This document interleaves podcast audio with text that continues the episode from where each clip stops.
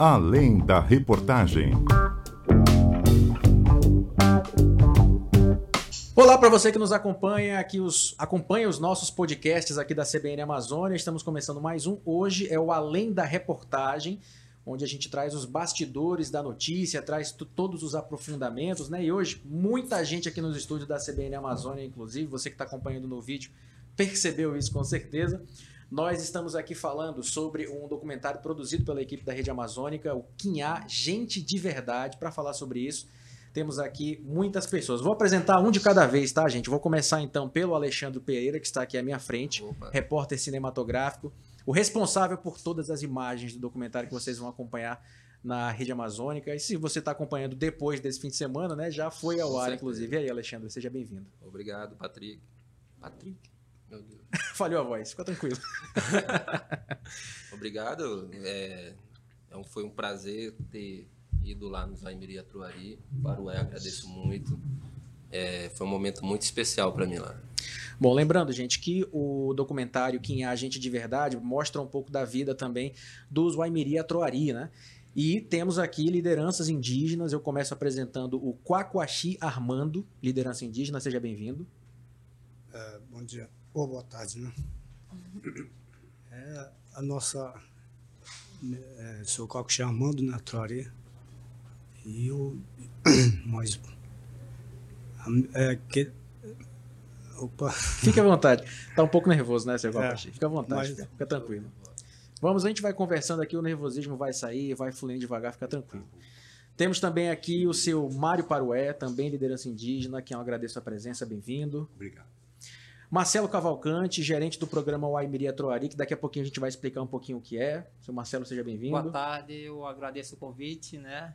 e estar tá aqui com vocês participando e contando um pouco da nossa história e o que são os índios Aimiria Troari. O Walter Blois, que é coordenador de educação no programa Aimiria Troari, seja bem-vindo. Cândido, obrigado pelo convite. e a Maria Isabel, aqui no meu lado direito, ela que é diretora roteirista desse projeto, né, desse documentário. E aí, Maria? Oi, tudo bem? Tudo bem. Boa tarde. Oi, é um prazer estar aqui. Quem também está conosco, eu tenho até que botar o meu fone de ouvido para o escutar, né? Que é o Luciano Abreu, nosso repórter do Grupo Rede Amazônica. Ele que está lá em Roraima, lá em Boa Vista, né? E fala conosco pelo Skype. Luciano, eu ainda não lhe escuto, mas você pode dar um oi para os nossos ouvintes, para os nossos webnautas. Olá, boa tarde para todo mundo que está todos os ouvintes aí da CBN, boa tarde para todo mundo que faz parte da equipe desse documentário muito especial para a gente, para a emissora, para todo mundo que participou. Um grande abraço às lideranças que estão aí dos Guamiri Atuari, os representantes do programa. É uma satisfação muito grande estar participando aqui e com certeza conversar com vocês sobre esse projeto que com certeza vai, vai despertar muito conhecimento né, muita paixão pela vivência do povo Guamiri Atuari. Bom, é isso então. Valeu, Luciano, pela sua presença. Gente, vamos começar então falando sobre o documentário em si, né? a ideia de produzir o um documentário que se chama Quinhá Gente de Verdade. Primeiro, porque esse nome? E aí eu pergunto direto para diretora e roteirista Maria Isabel. Porque eles são gente de verdade, assim que eles se autodenominam, né? É, o programa, na verdade, ele surgiu né, de uma de uma, uma necessidade que a gente tinha em produzir um conteúdo especial que fosse voltado para as pautas indígenas, né? Foi um, na verdade, foi um desafio lançado pelo, pelo nosso, nosso diretor de jornalismo. E, e daí a gente começou a levantar um briefing, né, sobre, enfim, relações, as relações indígenas e a nossa comunidade não indígena, como que como que essas coisas estavam coexistindo, né, por assim dizer. E a gente começou a, a tentar é, criar um radar de quais seriam é, esses indígenas que a gente poderia trabalhar. E numa pesquisa, é, uma pesquisa bem, bem aprofundada mesmo, a gente encontrou. Mais de um ano, né, pra, pra Exatamente. Foi um, um pouco mais de um ano e meio, na verdade, para a gente conseguir é, chegar até esse momento, né? Que é o programa de 40 minutos. E dessa história de 40 minutos, desse programa de 40 minutos, surgiu a possibilidade de a gente fazer um documentário com uma hora e meia, que é o que vai ser lançado em maio, né? Que é com a história na íntegra, né? Porque A gente descobriu muita coisa aí com, com os Waimiri Atruari e os Quinhá, né? Na verdade, os Quinhá, gente de verdade. Pois é, antes da gente, vou fazer a pergunta aqui pro Luciano daqui a pouco, mas explica pra gente essa, essa questão do nome, né? Da identificação. Nós conhecemos como o Aimeri Atruari.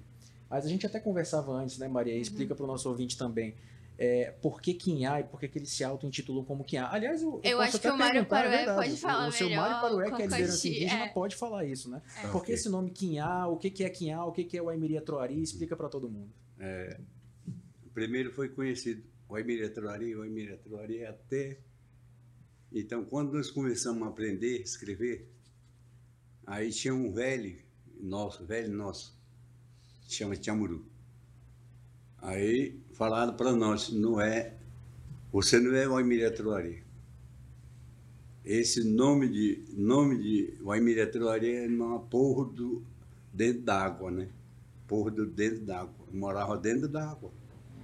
Gente também. Só que eles brigaram e voltaram. Até hoje está lá embaixo. Então, ficou esse, esse Quinhá. Quinhá que ficou, tomou conta na lugar dele. Assim que começou a conhecer o Aimiri Troari, como é? Quinhá. Aí pronto. Aí nós respeitamos, conhecemos tudo que tem, a língua. Esse é Quinhá e Quinheira. Aí começou a trabalhar. Quinheirá, é, muita coisa. Quinheirá e Caminheirá. É, tudo que animal fala, aí a gente falava é, Temeirá, Araltairá, é nossa língua, né? Então, pronto. Aí começou a gostar. Aí ficou esse Quinhá até hoje. Bom, então vocês se identificam como Quinhá. Quinhá. O homem Quinhá. branco, ele acaba identificando vocês como Aimeri Atruari, Isso. Mas o, se, se- a gente pudesse falar um termo correto, Quinhá é do agrado de vocês. Isso. aham. Quando começou a criator, Mauá, essa é a hora que Mauá chegou. No, não abandona tem nome. Porque eles brigaram com o porro do- da água, né? Então ele falou, não abandona teu nome. O Aimilhateiro ele foi conhecido, Quinhá também. Eu vou registrar, ele falou, né? Aí que começou a conhecer Quinhá. Legal, e é por isso, né? Aí pronto. Daqui para frente, tudo tem Quinhá. Quinhá, Quinhá. Gente de verdade, gente de verdade é Quinhá mesmo. Pronto. Na Madonna, tua língua, aí ele falar disso, né? Para nós. É, é por isso, então, que o documentário, que virou um especial, né? Se Isso- chama Quinhá, isso- gente de Isso que ele tá, quando ele fala no, no velho, isso são os Tarcomes, são histórias antigas deles, né? Então ele se, é, ele se, ele se- ao se referir aos mais velhos, contando tudo isso, como se fosse um passado recente, são, é, são coisas Verdade. muito antigas, né? Está se Repassado para outra ele, pessoa né? do tempo. E Muito bom. nós somos conhecidos como os Caminhar, né? Que são os igual. não indígenas. Não indígenas. É, que são os não indígenas. São- então É. nós somos os caminhar. Uhum. Quinhá não- indígena, e caminhar, caminhar não, não indígena. Isso. E Tá como a certo. nossa proposta é, principal era que a gente fosse até lá, mas que eles contassem a sua história, nada melhor do que chamar o programa como eles se, se conhecem, Sim, como Quinhá, como sim. eles se chamam. Foi daí que surgiu a ideia do nome. E essa é a origem do Quinhá, né? Mas a ideia, a ideia do documentário em si é mostrar o quê? a gente quer contar é, uma história de resistência, que é o que a gente observa na, na- no percurso, de toda a trajetória do Waimiri Atruari, é uma história de resistência. Foi um povo que praticamente desapareceu por conta da, da velha história do, do progresso, né? Que a gente sabe que foi no período da ditadura militar e que, que praticamente foi dizimado por conta de três grandes empreendimentos que Isso, passaram por dentro do território, né? Território histórico. E isso é algo que acontece, que aconteceu bem aqui do nosso lado, né? Que eles, eles viviam poucos quilômetros daqui de Manaus. E ainda estão ali, são muito emblemáticos, né? Por conta da rodovia 174, a história da corrente, por que eles da colocam, barreira, que não pode é. passar a partir de tal hora. E que é uma história que, que aconteceu há um tempo atrás, mas que se repete em outras, outros povos, né, pelo, pelo Brasil. A gente vê a história dos nossos, do- aqui próximo dos Yanomami, né, que também passaram por uma situação muito parecida com o que o, o Emery sofreu. E aí a gente quis mostrar essa história de resistência e de renascimento, né? Porque eles, com, eles estão aqui hoje retomando o seu território e, e, a, e a sua gente, né? Que eles estão ali chegando quase 3 mil novamente. Foi o que foi contabilizado antes, né? Da, da chegada da estrada. E aí, acho que podem falar melhor. É Uma estatística, né? É. Que existia. Um dos ideal- idealizadores do programa Emiratroy, o Porfírio Carvalho, né? E fez um sobrevoo, né? E contou 15 aldeias. E ele fazia uma estatística que existia pô, é, uma média de 150 pessoas em cada maloca, né? Uma aldeia daquela. Então, havia uma, uma estatística entre 1.500 a 3.000 quinhar, né? Então, é, pela pela quantidade de, de malocas que tinham, de aldeias que tinham na época, antes do contato. O senhor citou a- o programa, né? O programa Aimeria Troari. Explica pra gente um pouquinho do programa, a ideia do programa, como é que surgiu, o que é. O programa Troari vem, vem em razão de, exatamente desses, desses, do progresso chegando. né? Sabemos que começou né, o maior problema dos índios né, naquela época foi por conta da abertura da estrada da BR-174. Né? Os índios tinham pouco contato com os brancos, né, com os caminhar, né, e eram contra a abertura da estrada. E a estrada veio de uma forma né, que eles não foram consultados nem sabiam né, da existência. Só Então, construíram, só e construíram, não importa quem né, tá ali. e né? os índios tentaram resistir da forma né, mais decente do mundo que eles queriam proteger a terra deles. Infelizmente, né, como sabemos que foi na época da ditadura, houve vários, né, os índios é, contra a vontade deles, foi construída a estrada, chegaram a, a sair da, da sair, se afastarem do eixo da estrada, dos rios, né?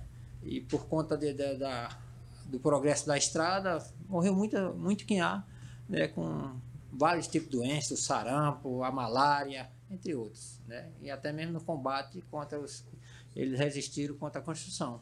E logo em seguida veio outro empreendimento, que foi a mineração taboca. É outro grande empreendimento que, que afetou os índios na época, né? Que eles tinham a, a terra deles era, era homologada e tudo, e destituir a terra para deixar parte do território deles por conta para ceder um projeto que era Radan, né, Walter? Radan na época, e destituíram essa terra indígena e colocaram, é, é, deixaram eles de fora e teve um, né, é, implantaram a mineração taboca. E logo em seguida, fiz esse resumo para chegar onde vai a construção de, da hidrelétrica de Balbina, né? Esses dois empreendimentos, a BR-174 e a mineração taboca, nunca houve um- um- uma indenização ou qualquer tipo de consulta ou qualquer tipo de, de retorno para a comunidade. Não houve uma mitigação dos impactos causados.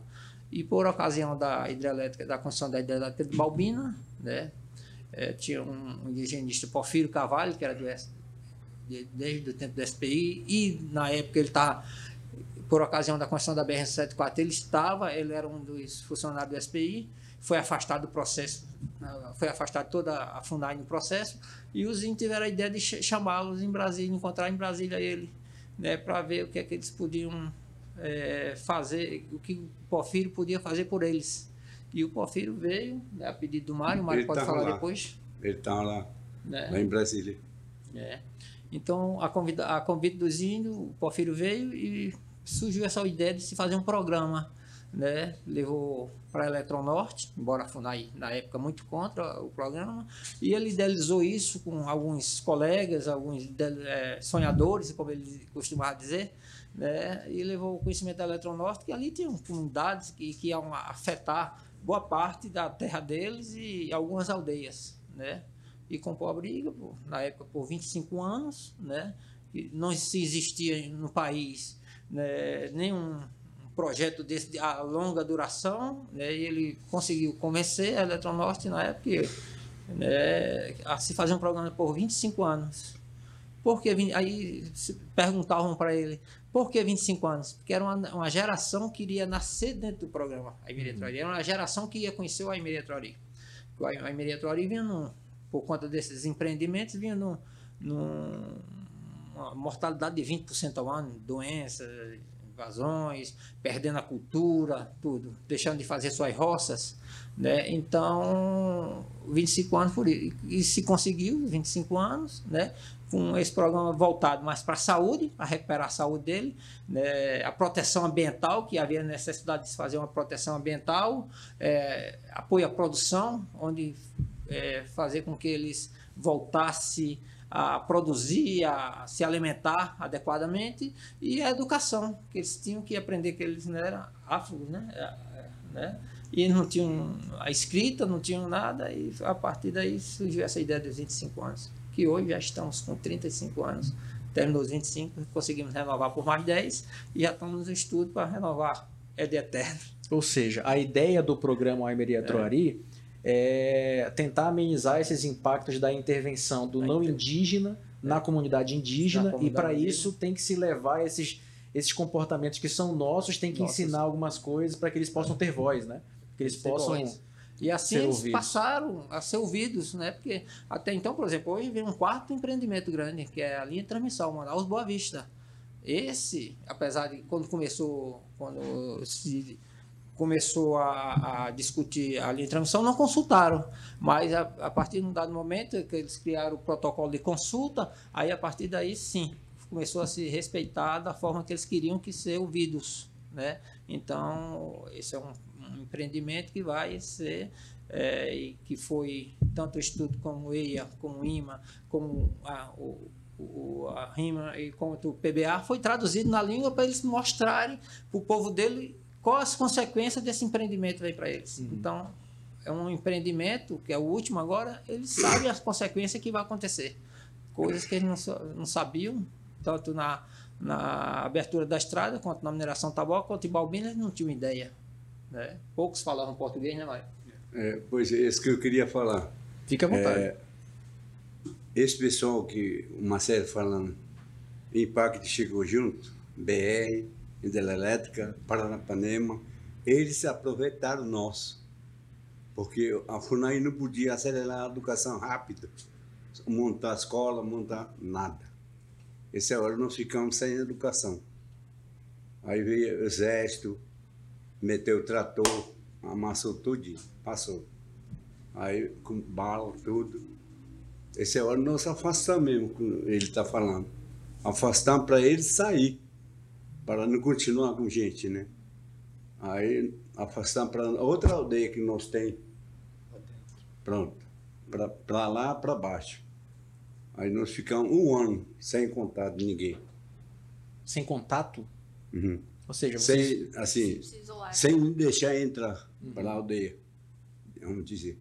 E quem, quem procurava a gente é SPI, né? A, a gente lembrava ele, SPI era Carvalho mesmo, né?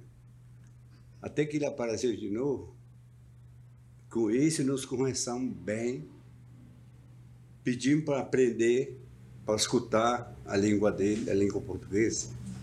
Assim que nós aprendemos. Como é que fica a confiança depois, né? A confiança no não indígena. É, confiança tem que ser mais tarde. Confiança tem que ser é, depois disso, confiança que eu quero, né? Com ele. Ver se ele respeita comigo, comigo com minha palavra. É, outro dia, outra pessoa conversa com ele do mesmo jeito que eu conheci. É esse pessoal que tem que dizer, ele me obedeceu. Então tá bom. Parece que ele é muito bom. Vamos colocar junto. Aí que nós voltamos para poder reunir com esse pessoa, esse Carvalho. Aí o povo voltou, eu fiquei só afastado mesmo. Assim, ele não, não cutucou muito o exército. O exército é um poderoso, não podia mexer muito, porque morreu muita gente. Minha mãe morreu, meu pai morreu, a minha mulher morreu. Aí eu fiquei Conflito. triste. Nos conflitos com o exército, as doenças. positivo. Doença, sarambo, no meio disso aí veio muita violência. Muito. Então, é. assim que nós conseguimos o programa. Aí, Carvalho falou, Mário, acho que tem que escolher. O problema está três. Com o que que tu vai ficar? Aí eu falei, não, peraí, peraí, peraí, eu não vou resolver não. Eu quero conversar com o povo, quero voltar para minha aldeia para marcar reunião entre nós, o que que nós vamos tomar decisão depois desse BR. Aí eu voltei. Aí eu conversei com o Quinhá, Quinhá, né? Aí todo mundo, meu povo, acreditou. Acreditou, escutou, era verdade mesmo, né? É, nós um plano, né? Que você chama plano, programação.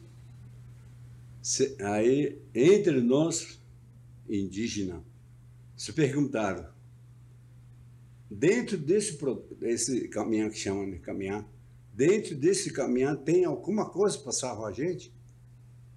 Esse aí ninguém sabia, né? Ninguém sabia, ó, ele tem médico, quem é que vai dizer nada? A gente não sabia, ele tem polícia, ele tem isso, a gente nunca aprendeu. Aprendeu na marra e escutando com alguém, assim que nós começou a chegar. Porque não adianta lutar, lutar, brigar, matar, não adiantou. Eu falando para ele, falei muito com o pessoal meu, ele me respeitou. Era verdade. Então, aí que nós sentamos de novo, chamamos ele, mais uma vez, aí que ele pedindo apoio, né? Apoio de produção, remédio, eh, território, criar fiscalização. Ele cumpriu a palavra dele. Eu também cumpriu. O que, que nós vamos trabalhar junto. Agora nós somos juntos, né? Assim que nós falamos, eu e meu irmão. Isso. Nós era dois. O Amé, acho que você conheceu, né? Vou, mas sim. Conheço. Eu viajei para São Paulo, em Brasília. Voltei de novo, Brasília de novo. Esse Chamuru sabe. Ele me conhece desde. Eu era chiuiazinho. Bonito, né? Então, é a situação era isso, pessoal. Muito complicado, difícil. No meio desses tinha um homem branco. Não quer respeitar, não quer apoiar esse tipo. Aí, essa hora, a gente ficava sozinho, só com aquela pessoa mesmo. Por isso que caminhar, pegava Tiamuru, prendia. Pronto. Aí nós ficávamos salvos. Braço cruzado. Pô. Esse ele falava. Cara. Aí, puxa, e agora? Aí, aqui em Manaus tinha um amigo meu, com a minha chama, né? Com a minha fala, né? É, Raimundo, nome dele. Ele era maranhense. Raimundo Donato. Já tinha saído de lá de Yanomami para cá, por causa do carimbo. O carimbo ele queria matar ele, junto com o Quinhã. Aí pronto. Era um indigenista da FUNAI. um Ele era indigenista. indígena da FUNAI. Foi o primeiro gerente do programa Meia Primeiro gerente, é, isso é verdade. Junto com o Carvalho, foi um, né, um dos idealizadores do programa.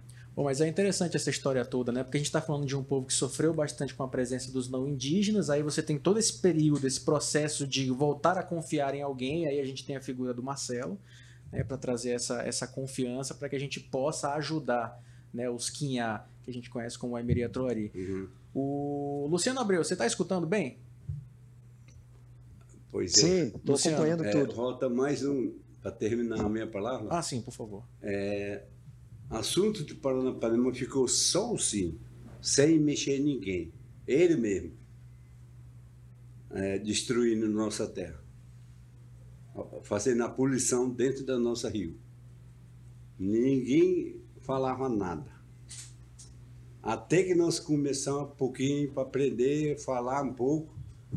Aí pronto. Essa é a hora que nós chamamos o pessoal da Ibama.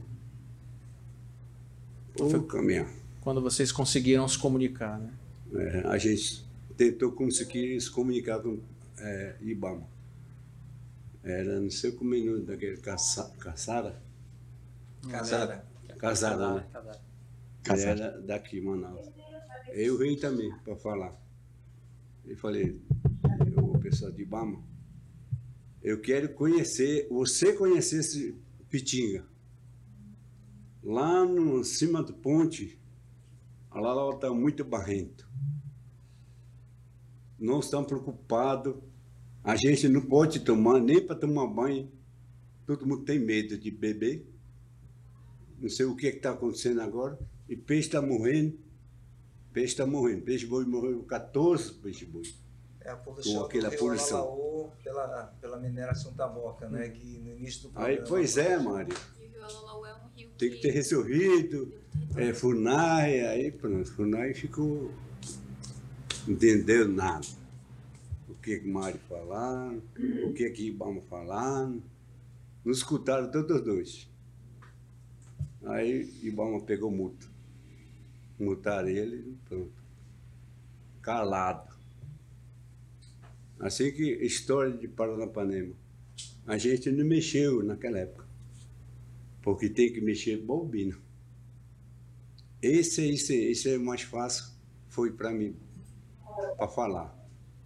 Pedido de iniciação. Essa é hora a mulher já estava me comunicando de lá. Esse telefone de mesa que tinha naquela época, né? É, Paroé, cuidado aí, cuidado. É, eu consegui falar com aquele, como é o nome de Tonhão, né? Ele é Era diretor Antônio, da Eletronorte. Antônio Muniz.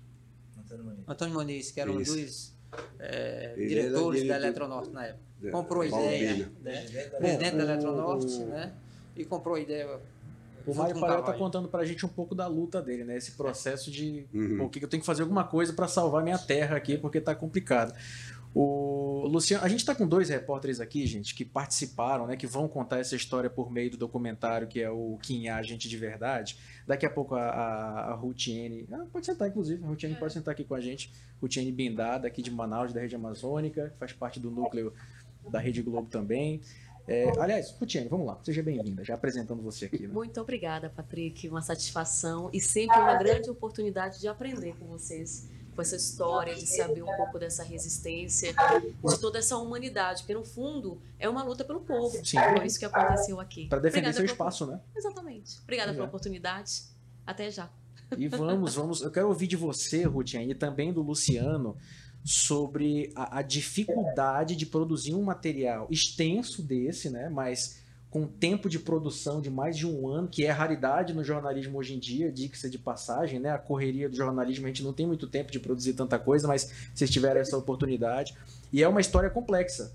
A história de um povo que lá atrás é, foi atacado, foi dizimado por conta da presença do não indígena, e aí a gente trouxe o exemplo da construção da BR-174, a gente pode falar daqui a pouco do Linhão também, né, que já está interferindo de novo.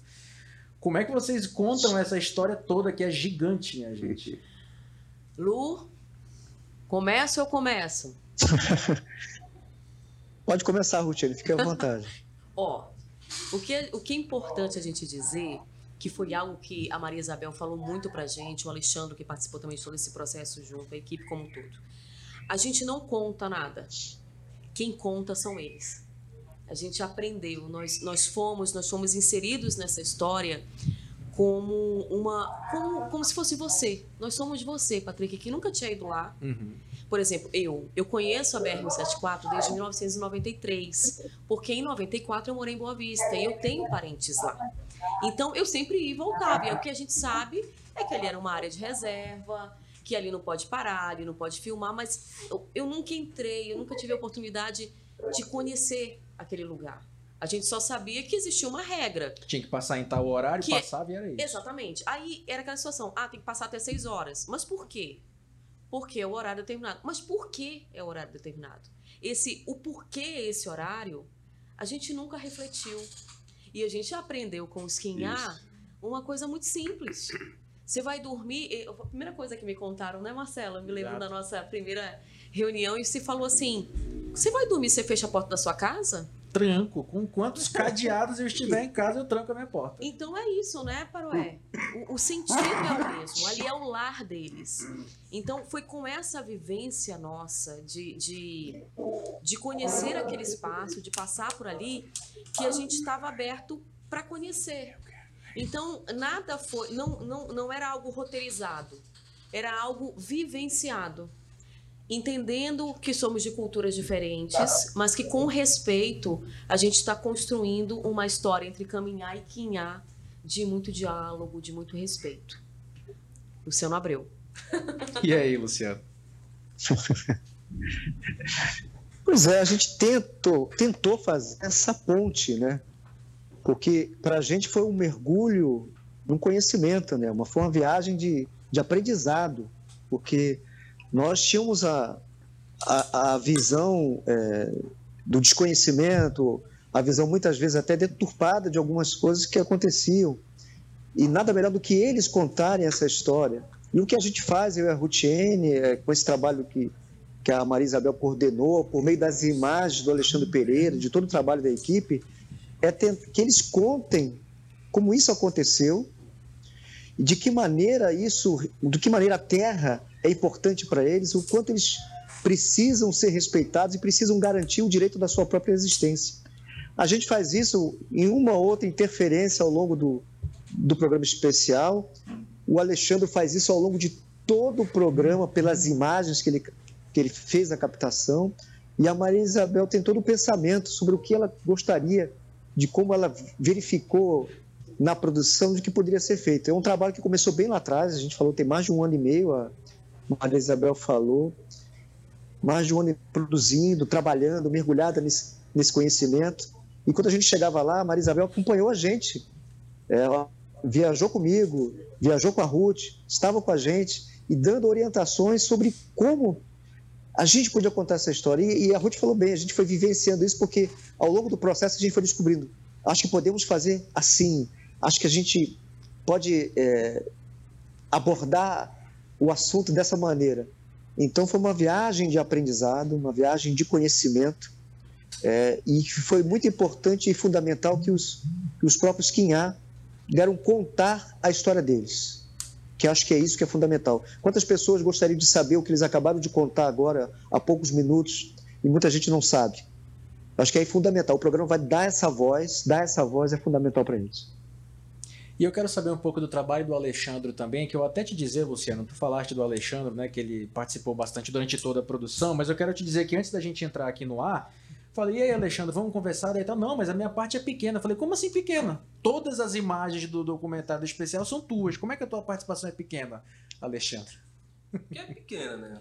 Eles que são os grandes que há. Bem, como a Maria Isabel falou sobre, teve todo um trabalho de pesquisa, então eu também fui fundo pesquisar um quem era o povo Quinhãos, Aimiri Atuari. E vi, procurei documentários e achei documentários onde os próprios cineastas eram os Quinhá. Tinha o, o Homer e o. E o Sauá. Era um documentarista que já tinham feito documentários do dia a dia. Então ali eu consegui ver, vivenciar um pouco do que tinha de material do Quinhá e coloquei em prática quando a gente foi fazer as viagens. A gente tentou colocar um documentário um cinematográfico então a gente pesquisou aí, Amabi, como é que a gente vai fazer a Amabi querendo esse, assim, que eles contassem a história, que a gente fugisse um pouco do tradicional jornalismo, apesar de a gente fazer o jornal, para o jornalismo, mas a gente queria fugir daquele formato jornalístico, a gente queria colocar um, um formato cinematográfico. Locamos câmeras cinematográficas para rodar o material em alta definição. Levamos drones, levamos... A... E, Patrick, tipo assim, eu sempre falo que você filmar a Amazônia você filmar a Amazônia tem, tem assim as suas vantagens e desvantagens, porque muitas das vezes o nosso caminho são em rios. E muitas das vezes que a gente vai, são duas, três horas de viagem para ir e três horas para voltar. E você tem aquele tempo de duas horas, uma hora e meia para gravar. E eu imagino que vocês estavam acompanhados também, né? Porque não é qualquer um que conhece os rios não, da Amazônia. Negativo. Lá... Se não fosse ele, gente. É. Se não fosse esquinhar, não sei não. A gente passou por uma experiência à noite, né, Alexandre? Depois você... Não, você conta, porque. então, a gente ia, a gente. lá no Rio a gente teve o Aracaxi, né? Aracaxi. Isso, Maria. Ele ajudou muito. Por onde a gente andava, ele ia com a gente. Eles iam na Irmudu, que significa as malocas, lá onde a casa deles são Irmudu. Correto? A palavra? Correto. Correto. Entendeu? A gente foi tratado com muito amor, com muito carinho. Abriram a Mudu deles pra gente lá. Eu, vi, eu falo pra Mabi que eu vivenciei assim. Eu só sei o nome em português, o João. A paciência do João ensinando a fazer um arco e flecha pros barrian, que são as crianças. Sabe, aquele detalhezinho, puxa a linha pra cá, puxa pra cá. E aquilo, tentei transformar aquilo em imagem, aqueles detalhes, aquele olhar da criança olhando aquele aprendizado, chega a arrepia. Sabe? Então, é um documentário, como falar, de conhecimento. Já fiz muito material Yanomami, Makushi, mas o Joaimiri e a Truari, pra mim, foi uma coisa sensacional. Vocês imaginam como é que está a minha cabeça agora, porque vocês tiveram um ano e meio para estudar isso. Eu tô aprendendo aqui tudo agora, assim, ó. Vai, 30 minutos aqui até o momento. Agora eu quero saber da história que vocês passaram, né? Que foi É complicado? O que, houve? Não, não foi complicado. É que nós fomos tão bem recebidos que, assim, o Luciano Abreu, que foram uma semana, foi uma semana comigo, uma semana com ele, Mabi acompanhando tudo, Alexandre tudo, mas os auxiliares, é, Henrique Filho e Paulo Roberto mudaram. Então a minha equipe, a, a minha missão era Rio, a do Luciano Abreu era Estrada. O Luciano depois conta a versão dele da Estrada, mas eu no Rio, a gente chegou num dia e no outro dia já era o Marubá. Só que o Marubá, do lugar que a gente estava, ficava um, a uma hora e meia, mais ou menos, né? Lá da, da, da Lalaú pra gente ir pra Queiná. É. E quando nós chegamos, a gente tinha que ir muito cedo. A gente foi quatro da manhã. Quando deu seis da manhã, começou o Marubá. Voltamos. Aí, aí o, o, o Aracaxi falou pra gente assim, o Zé Maria, vocês têm que filmar à noite um Marubá. Aí a gente ficou, tá, então vamos filmar à noite, tem que filmar à noite. Só que a gente estava já virado de alguns dias, não, então vamos descansar e voltem. Tudo bem. Fomos e voltamos no pôr do sol, tudo bem. Só que a parte do cabo de guerra, que vai aparecer no documentário que ele queria que a gente filmasse, foi 11 horas da noite. O que, que é o Marubá, Rutinho? O Marubá, acredito que o Parué pode explicar melhor, mas da, vi- da visão que eu acompanhei, né? Só para ver se eu estou certo, Parué. São as Uhum. celebrações. Existem vários tipos de, de celebrações. Ele é o canto. Na verdade, Marubá, a palavra si- significa canto. Esse marabá, é, você, como é que eu explicar isso? Tá lá criança, né? Homem, quatro anos. Aí que tem que, aí que começa o processo com ele, trabalhar, preparar, artesanato. Aí combina, convida outra pessoa, parente, para participar desse trabalho tecnicamente, pulseira, né? Pois- Muita pulseira, muito mesmo para convidado receber, para ele ficar. Vou receber meu, o melhor meu. Só isso. Aí, Marabá, esse música, né, que a minha chama música. É, esse Marabá, eu não sei como é que Mauá inventou isso. Mauá sempre culpado, né? Não é Deus. Mal, Deus. mal é Sim, Deus. Assim que história. Aí, e- aí ficou esse Marabá, Marabá, pronto. Então tá bom. E Barriano não pode passar sem chicote. Cinco anos, seis anos, proibido. Tá bom. Esse é o outro Marubá, né? São, Berreiro. ritos, são- são ritos de passagem, né? Esse marubá é, são três dias que ele está falando, são ritos de passagem que o menino se torna homem. O que eles assistiram e filmaram é o Muduirã, cabeça da casa, é a inauguração da Mudu, a inauguração da maloca. né? Esse é o que vocês tinham que É, acompanhar à noite. Isso, aí Não, que nós tá- é, esse foi, foi Aí 24 que tá horas. técnico dele. Quando ele, quando ele dorme, ele tem que sonhar, porque aí tem material tudo para ele, para ele pensar e sonhar. São os cantores, os eremu. Os cantores sonhar. joga para lá, para a criança sonhar com ele na hora de dormir. Só isso. Aí nós acompanhamos o, o, o nosso que nós acompanhamos da, da inauguração 24 horas. Então isso era 11 da noite, só que a gente precisava voltar, porque é é um detalhe muito importante de muita prudência e de cuidado. Nós ficamos numa casa de apoio, junto com toda a equipe também do NAUA que estava junto com a gente. Nós não ficamos juntos dentro da Mudu com eles, entendeu? Para que eles tenham a privacidade deles, a gente também. Então a gente precisou sair. Isso 11 da noite, no meio do rio, uma hora e meia de distância. E aí nós fomos, cada um com a sua, com a sua, com a sua lan- lanterninha, e eu já preocupada com, a, com as sucuri que tinham por ali. Quando a gente sentou no barco, o Quinhá falou assim: desliga a lanterna que eu só sei que há no escuro. Ai, 11 e meia da noite, Jesus. E aí a gente ia pra lá pra Mauá, né? Cadê Mauá? Tava Lá. acampado na Lalau, né? Isso. E lá a gente foi para Aracaxi. 20 minutos.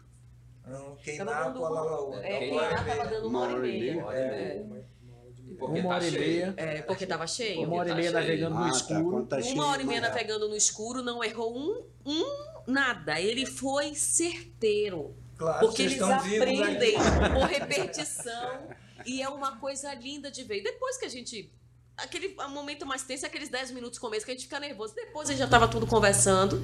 Chegamos, acho que uma hora e, uma da- e meia da manhã lá na, na, na base. Tivemos que voltar 4 quatro horas da manhã manhã. para conseguir estar de novo. Então a gente foi e voltou na madrugada, navegando sem luz nenhuma, só com a inteligência do Quinhari, Sem com medo conhecimento. nenhum. Não, na volta eu já estava sem medo. Mas- No Na começo ida- tinham medo. né? Não, não, gente. É, na ida, Mauá ficou aqui do meu ladinho, que eu chamei Mauá pra cá. Coisa Entendeu? Deixa Marubá aí. Não, fica aqui. foi a parte também que eles tinham que tirar essa, aquele, como ele falou, a casca da árvore de cima, da, da como é o nome? Tauaril. Uhum. E Taorizeiro. Tauari. Só- Casca do Tauari. A caminhada é quase uma hora e meia de caminhada. Mas deu quase uma hora de caminhada ali pra dentro. Então vai, e vai todo mundo. Homem, mulher, vai Barreando. todo mundo. Quando você chegar lá, é tipo um andaime que eles fazem ao redor da árvore e vão tirando a casca Casca. manualmente. Uhum.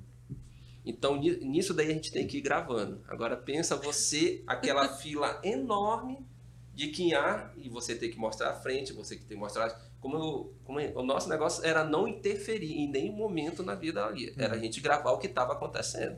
Uhum. Então, haja fôlego de acompanhar lá na frente, acompanhar lá. Tinha momento que não tinha espaço. Ela até brinca que eu gritava, uh! Uh! Aí quando via, todo mundo corria junto comigo, porque eu não sabia que tava, então era um negócio meio. A Rutiene, eu gritava, uh! Uh! Aí corria, a Rutiene corria Não, aí, junto. aí eu, eu, eu dizia, Denise, a gente tá correndo porque não sei. Eu falei, também não sei, mas tô correndo. Vamos... Eu quero, eu quero até explicar uma É coisa pra quem tá importante nos lembrar que. Luciano, que não foi só eu que passei perrengue, não, tá? Luciano Não, Abreu vou- tem uns maravilhosos vou contar. que não sabe. Eu só quero, antes de perguntar do Luciano, explicar para quem está acompanhando a gente que é o seguinte: geralmente no jornalismo, é, muito do que a gente assiste nas matérias tradicionais é algo que foi às vezes previamente combinado. Então Sim. vamos fazer uma coisinha aqui Sim. só para mostrar como é que é e tal. Representa a realidade, mas não é de fato algo é, é, que, que estava acontecendo naquele momento. Não foi momento, É. né? Exatamente. Mas no caso de vocês, então, não. A ideia é Não. interferir o mínimo, não Mínimo. interferir, só acompanhar do jeito que dá. Uma coisa bem mínima, mínima mesmo. A intenção do documentário é a gente não interferir, era vivenciar o dia a dia deles. Se ele fosse pescar, ia acompanhar a pesca, era aquela pesca que lá, se fosse caçar, ia caçar. Se fosse tomar o banho ali, aí não ia pedir, ah, pula aqui, olha, porque muitas das vezes o jornalismo tem isso. Ah, não, faz isso daqui de novo, pula Sim, de novo, olha, aquele, poxa, daqui ficou bonito. Mas não, em nenhum momento. Era aquele, era o nosso olhar, o nosso olhar meu mesmo, e da Amabi também, da Ruth naquele momento, do Luciano, porque apesar de eu fazer a fotografia, mas todos, todos, como o Henrique, como o Roberto, eles davam a sugestão. Olha ali, olha aquela imagem, olha aquilo dali, dá para vir daqui, vir dali, leva o tripé para cá. Então, foi um, um trabalho mesmo em conjunto. E esse material, eu digo assim, ele foi um desafio porque foi um material câmera na mão mesmo. Muitas das imagens é câmera na mão, é o andar com eles, é o olhar, é aquele, aquela imagem rastejando aqui no olhar dele para mostrar a face mesmo, detalhe, né? sabe? Então é um material, para mim, é um material muito, muito bonito. Eu chamei aqui a Mabi. Deixa eu só Maria explicar. Ih, exatamente. Mabi, gente, é a Maria Isabel, né? A diretora roteirista que carinhosamente chamamos de Mabi aqui na empresa. Exatamente. Só porque é muito importante ela falar algo que desde o início da, da concepção de tudo isso foi muito certeiro falar do Cruz Quinhá sobre a questão de não encenar. Né, Mabi? É. Vou me aproximar aqui. Por favor. Isso foi uma das coisas que é, foi conversada durante as reuniões. Vale, inclusive, eu ressaltar isso porque para a gente conseguir é, até esse momento da reserva foi, foram muitas reuniões, né? Porque os ele- eles, eles têm uma coisa muito forte que é o consenso. Não existe o que a gente chama de voto vencido, que é algo muito comum da nossa sociedade, a gente eleger, uma, dar uma solução para alguma coisa baseada na, na maioria. E os ah não, eles são em unanimidade, né?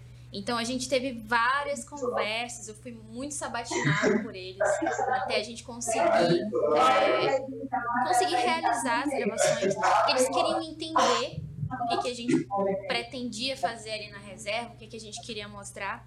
E uma das coisas que, que foi levantado era que a gente, eles não iriam ensinar. E isso foi maravilhoso, porque a gente, a gente não queria que criar uma, uma falsa realidade, a gente queria o, o mais natural possível. E a gente ficou muito surpreso porque eles direcionaram muito a gente, né? A minha missão em tese era dirigir, quem sabe ele roteirizar alguma coisa, mas em nenhum momento isso foi cumprido porque eles nos direcionaram, eles nos conduziam, eles estavam ali imersos na produção. Presente e, é, e, e, assim, como o Alexandre falou, a gente teve a feliz é, é, feliz, esqueci a palavra agora, mas tinha um indígena que era o Sauá, né, que ele é um cineasta. Uma surpresa agradável? Isso, obrigada. A gente teve a feliz surpresa de encontrar o Sauá, que foi uma pessoa que acompanhou a gente na, na, primeira, na primeira externa, dando dicas de direção de fotografia. Então, o Alexandre aprendeu muito com ele, principalmente na hora da gente é, se reportar durante as entrevistas, né?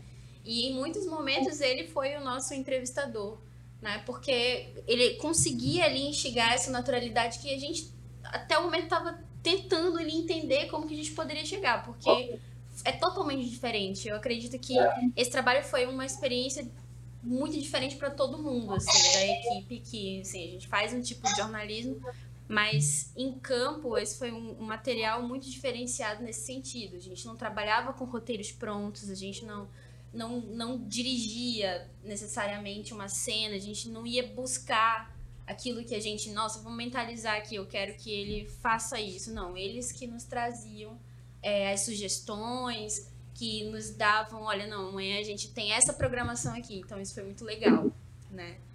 É, e o Alexandre pode falar muito bem dessa experiência, né, com o Sauá, porque ele, ele deu muitas dicas, inclusive ele foi uma dessas pessoas que fez o documentário, né, que o Alexandre se inspirou para gravar. E claro, também tem que destacar o suporte que a gente teve do apoio, né, do programa, que foram o Walter, a Denise e o Antônio, que acompanharam a gente muitas vezes em área e que iam dando dicas, Jorge né? Também, é, e o Jorge, exatamente, Nazaré, todas as pessoas do programa que estavam ali com a gente em campo, que foram essenciais nesse momento de de, de, de, construção, né? De que a gente tinha que estar tá ali tentando, ao mesmo tempo, conquistá-los, conquistar a confiança deles também em campo. Então, é, foi, foi um processo assim, muito importante para a gente. Foi um aprendizado diário. É legal que nada melhor do que para contar a história dos Quinhá que os próprios Quinhá. Né? Exatamente, exatamente. E, Explicando também que, frente, né? que o Marubá esse marubá não é só a iniciação da, da criança, tem vários tipos de marubá. É, é, o, é o, festejo ali da, da, vamos dizer assim, do, da coleta, é o festejo do, do, da saúde, né? quando tem aquele mês, aquele período que eles não tiveram problema com saúde, eles festejam, fazem um marubá da saúde, faz um marubá da coleta, faz um marubá da inauguração da maloca. São então, celebrações. São celebrações, né? Que coincidentemente, encontros, né? né? E é o nome, o nome Marubá, Marubá? é canto. Tudo, canto. São vários cantos para determinadas situações de, é de celebrações deles. Essa é a hora que tem um guiã que aguarda esse barrinhar. Seu, seu Mário, seu Mário, você pode só falar no microfone, por favor, que aí é pra gente escutar melhor. Desculpa. Aí, agora sim, tudo bem. Aí, essa é a hora, é, a pai de criança é, separa um é, menino, né? Para botar nome no dia do Marabá. Só isso. É. Não é muita gente, não é só que ruim para esse, para a pessoa, né? Tem que ter nome. Uhum. Aí eu separei meu, esse aqui. Leomon. O nome dele, Péroa. No dia do Marabá, aí eu dei para meu irmão mesmo. o meu. Tchau, é no Marubá que sabe os casamentos? Não, um casamento é outro. Eu acho que a gente tem o, o Luciano Abreu tem que se despedir da gente em breve. Não tem né? camarão. É verdade. Luciano, você tá com a gente ainda, Luciano? Luciano tá por aqui? Oi, vocês Tá. me ouvem? Ouço sim. Você tem daqui a Oi. pouquinho um jornal para apresentar, né, Luciano? Essa gravação que está acontecendo no final da noite de uma quinta-feira. Antes da gente partir aqui para outros assuntos e para nos despedirmos de você, eu queria que você contasse um pouco. A Rutiane falou que a, a área de cobertura dela eram os rios, né? A sua área eram as estradas. Eu quero entender um pouquinho dessa sua área de cobertura, se você passou por alguma situação. E aí você fica à vontade para dar suas considerações finais também, por favor. Pois é, nós, nós trabalhamos ali na- na- nas comunidades que ficam às margens ali da rodovia. Então a gente visitou algumas comunidades ali, às margens da rodovia, trabalhando ali na estrada, na BR-174, mostrando um pouquinho dessa realidade, de como as comunidades vivem ali próximas. E foi muito. é, vocês estavam conversando sobre essa questão do, do quanto a gravação em si não obedeceu esses critérios jornalísticos que a gente costuma fazer, é porque tudo foi feito no tempo deles, e isso era muito importante. Tudo foi feito no tempo dos indígenas, dos Quinhá. Eu me lembro que a gente pegou a viagem, fez a viagem, chegamos ali, temos que ir, lá, temos que ir para uma das comunidades. Quando a gente chegou lá, mal a gente parou o carro, foi, foi, foi engraçado e ao mesmo tempo intenso naquele momento, porque disseram: olha, está tendo agora, está tendo uma, uma manifestação cultural aqui grande, tem cerca de 700 indígenas e eles estão se preparando agora, já vão fazer agora. Não, mas a gente nem preparou o equipamento, não, mas tem que ser agora. E foi aquela correria, e desce, e pega drone, e pega outra câmera, e pega telefone, e foi uma correria, o Alexandre foi usando a câmera, enfim, e a gente e, e eles continuaram a fazer a manifestação e a gente foi entrando e, e eram muitas danças, muitos cantos. Eu confesso que aquele momento foi um momento assim que a gente sentiu, nossa, que é, o quanto isso é diferente, né? O, o quanto isso é intenso, né? E foi uma correria danada para a gente conseguir fazer as imagens. E cada um foi para um lado, um, um captou imagem de um canto, outro captou imagem de outro lado. E foi uma correria assim, foram praticamente uma hora dentro dessa gravação, foi muito intenso. Isso foram as primeiras horas já de trabalho dentro da comunidade. E claro, a gente sempre respeitando o tempo deles. A gente não chegava, ó, vamos fazer isso agora, vamos fazer. Não, a programação sempre foi ditada pelos Quinhá. Isso, para a gente também era muito importante, porque esse ritmo deles, essa forma de ditar para a gente como é que eles gostariam de participar, gostariam de ser mostrados, de serem vistos, demonstrava também o quanto o nosso material ia captar a essência deles. Então, essa é a ideia do material, captar a essência deles. Eu acredito que a gente tenha conseguido. Acho que as pessoas vão assistir o programa e vão gostar muito. As imagens do, do Alexandre estão maravilhosas, todo o som, é, o trabalho da, da Marisabel, da Rutiene, com certeza o trabalho de, to- de todas as pessoas envolvidas, com certeza conseguiram levar essa mensagem dos Quinhá. É uma mensagem muito importante de que eu existo e preciso ser respeitado. Acho que eles não foram respeitados em muitas outras situações, como, como eles já contaram. Eles precisam ser respeitados, precisam ser ouvidos, e as pessoas precisam entender que eles existem, ter um local nessa história muito importante, que a gente, que eles vão contar a partir desse programa. Eu sei que está na correria aí, a gente também está aqui na questão do jornal, estou perto da redação, se por acaso vocês ouviram algum som, a gente está no som da redação também aqui, está todo mundo trabalhando para o fechamento do jornal, mas eu quero deixar um grande abraço para vocês, um grande abraço para toda a equipe da CBN, para a Rutiene, para o Alexandre, para a Maria Isabel, para todos os nossos convidados dos Quinhá, todo mundo ligado ao programa Guaimiri Atuari. Obrigado por tudo e a gente vai se encontrar muito ainda aí para conversar sobre esse projeto, para conversar sobre o que nós fizemos e o que podemos fazer ainda mais, tá? Um grande abraço para todo mundo. Valeu, Luciano. Um abraço para você também. Bom trabalho para você por aí. E parabéns pelo projeto, pelo documentário que eu ainda não assisti, mas com certeza confio, né? Olha a equipe envolvida, a gente não tem como dar errado, não tem como ser ruim, né? Isso que o, isso que o Luciano falou, da- do primeiro momento que a gente encontrou de fato com os Quinhá, foi algo bem louco, assim. Impactante. Foi muito impactante. É, o Walter nos acompanhou, o Marcelo, né? Gente, eles, eles avisaram. Eles avisaram pra gente. eles, eles foram muito, muito claros. É melhor vocês prepararem. Né? Que a gente parou, a gente é, enfim, chegou a uma altura da BR-174 em que tinha um- uma das aldeias, né? E antes de chegar à aldeia tem um posto de, de saúde. de assistência, posto de Então, saúde. vocês já tinham passado da barreira Já. da corrente, Já, já. estavam no território No. Território, território já. E aí a gente. A Aldeia gente Munaua. é, Munaua. no- isso, a Munaua. E aí a gente desceu nessa, nessa casa de apoio, que, é, que fica um pouquinho, poucos metros, né? É. Antes da, da, da Munaua, que era onde havia ali Certo. uma recepção. E aí eles pararam e, e foram bem claros. Não, vocês têm que se preparar, porque os indígenas estão fazendo uma, uma recepção pra vocês e tal. Melhor vocês já descerem gravando. e Tira tudo. tudo que vocês têm, drone, câmera, põe tudo Então isso que o. Luciano Eles falou era uma recepção para vocês. Não, sim. E a gente Ah. falou, não, não, quando chegar lá a gente coloca, porque ainda falta chegar lá, depois a gente tira do, do e carro. a gente tinha bastante ajeitando. coisa no, no Porque a gente tinha carro. muita coisa né? do carro. É, a gente tinha muita coisa no carro. Então, muitos dos nossos equipamentos estavam, estavam lá atrás. Então, a gente. ah, a Eles gente consegue escutaram montar vocês ou rápido. não? Não, Não. escutaram. Não, não escutaram. Então, Não acreditaram É. Não acreditaram. teve um momento que a gente. Quando a gente, a gente seguiu com eles, né, até a, a, a aldeia, Linda, linda a entrada. era, era espetacular, assim. A gente ia vendo ela, ela se desenvolvendo na nossa frente, sabe? Ela ficando enorme. E aí a gente só. A gente foi recepcionado por alguns dos indígenas e a gente olhava ali de fundo, assim, tava um pouco longe. A gente viu algumas pessoas e a gente começou a ouvir uns. Uns, uns cantos, assim, uma coisa assim, né? Aí, Aí é a o som gente. de abelha. É. Aí eu, meu Deus, eu acho que, né, tá acontecendo alguma coisa. Aí quando a gente foi entrando, cada vez mais a coisa ia aumentando, ia aumentando, ia aumentando.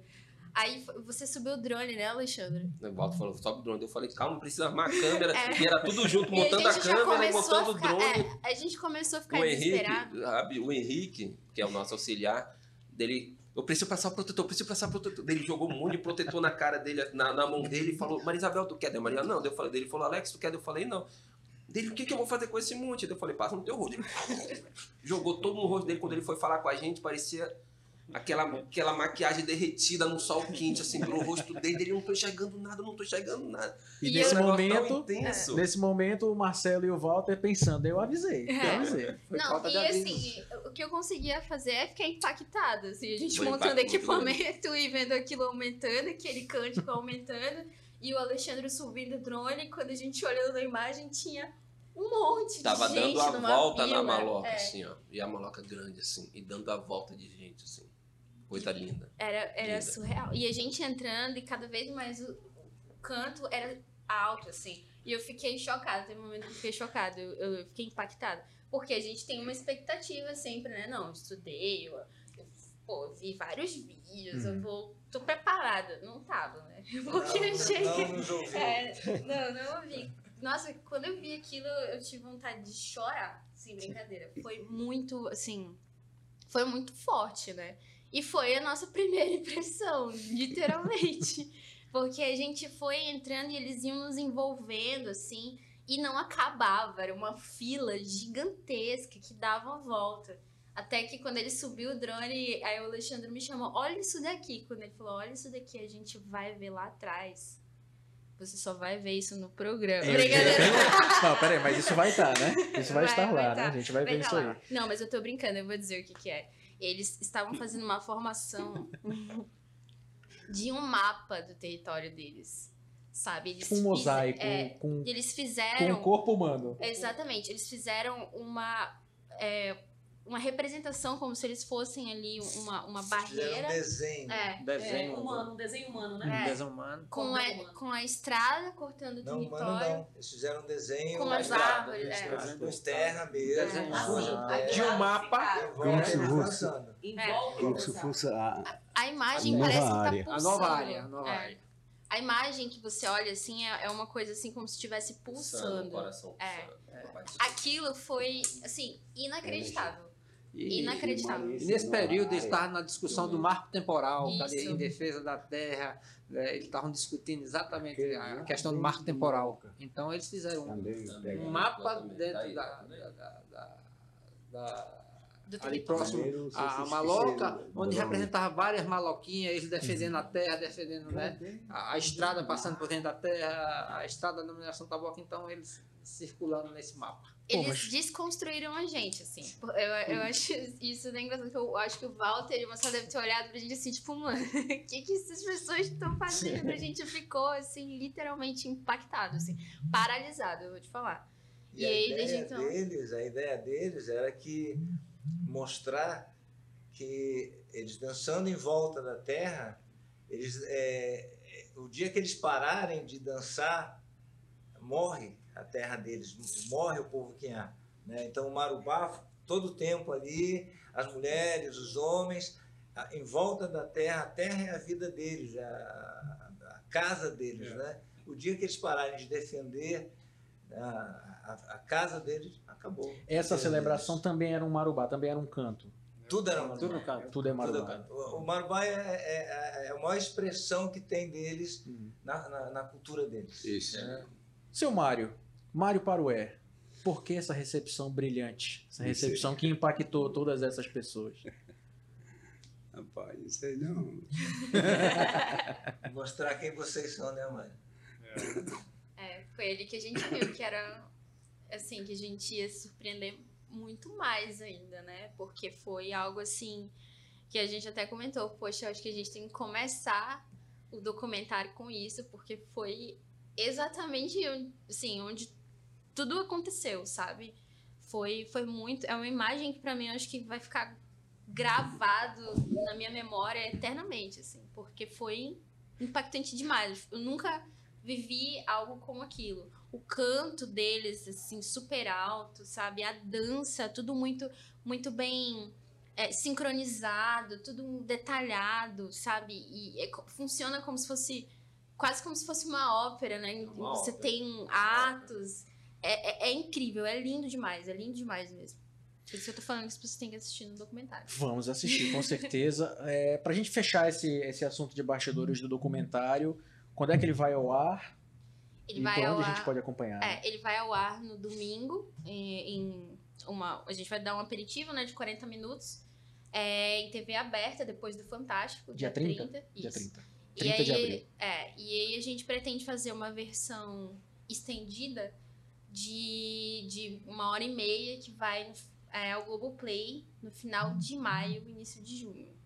Né, que a gente vai contar com mais detalhes, vai ter material inédito, principalmente da área eh, onde a, a Ruth teve a oportunidade de, de conhecer, sobre fiscalização da parte de Rio. Então vai ter muita coisa nova também, além do que está indo ao ar no domingo. Com certeza, é quase uma hora adicional, né? Exatamente. Quase uma hora de, de material a mais.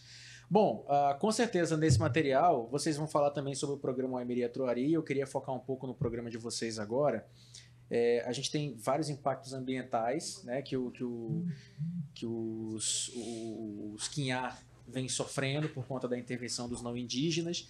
E aí a gente já falou da BR-174, né, tem a questão da hidrelétrica, da mineradora Taboca, agora tem o Linhão. É, o trabalho do programa Aimeria Troari é para todos esses impactos ambientais ou tem o foco mais na, na questão da hidrelétrica também? Olha, eh, o trabalho do, do programa Emiratori foi consequência da, da, da hidrelétrica, mas engloba todos esses impactos, né? Um, um dos principais objetivos é, é a proteção ambiental, né? Você ter ideia, uma terra dessa com 2.585.911 hectares está toda preservada, né? sem invasores, sem madeireiros, sem garimpeiros, sem caçadores, né? fiscalização feita por eles. E o objetivo do, do, do programa maior era esse, era fazer com que eles tomassem conta da terra deles. Né? Uma, uma dúvida. Eu até falava com a Mabi com antecedência, a área é demarcada. Demarcada, certo? A área é demarcada. e registrada. Exatamente. Todos esses problemas, quando chegaram no território, a área já era demarcada ou ainda não? Não, a demarcação houve é, exatamente por conta desse, desse programa Emiratori. Foi uma, um dos pedidos que ia junto com o Carvalho para a Eletronorte, a Eletronorte ajudou Conseguiu. a conseguir o, o recurso para demarcar essa terra. E eles reclamavam muito do Carvalho. Poxa, Carvalho, como é que só demarcou isso se nós tínhamos é, aldeias que ficaram fora? Por fora. por fora dos limites. Aí o Carvalho disse, olha, na época só deu para conseguir isso, porque nós estávamos numa época muito difícil, que era, né? Que era a época, época né, eram sede aldeia. né? Então, Além de ser pouco, eram poucas aldeias, por- em razão do, do, do contato mesmo, né, para você ter uma ideia, tinha, se, se, tinha essa estimativa de 1.500 a 3.000 QIA, uhum. né, quando iniciou o programa, fizemos a contagem, o censo eram 374 índios, que vinham num índice de mortalidade de 20% ao ano. Né? Então, o objetivo maior do programa era o quê? Era voltar para a saúde, né? recuperá-los né? a saúde para que eles recuperassem culturalmente, voltassem. O, o, passo inicial é demarcar, né? Para mostrar que aquele território é dos era, Era os Quinhá. E ali não entra a lei não, do, do não indígena, não, né? Demarcado, aí começa a recuperar culturalmente, começa a recuperar é, a questão é, do relacionamento dele com a nossa sociedade, começa a recuperar a questão da produção, que eles tinham que produzir para né, se autossustentar. E aí entra a educação, onde é, eles tinham que aprender a escrever a língua, né? Uhum. Que primeiro a, é, é, vem a língua, depois a, a língua materna, né? E, e em seguida o português, para aprender a se, a se, relacionar com a nossa sociedade, que era o principal é, é, objetivo do programa.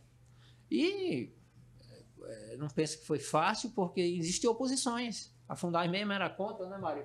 Funai era contra, tinha outros pesquisadores que eram contra, que até hoje falam mal, que dizem que nós escondemos os índios, que aquilo tudo que vocês vão ver no documentário é mentira, né? como recentemente nós tivemos, né? dizendo que nós, nós costumamos esconder os índios. Os índios são, é, eles... Mas como assim esconder os índios?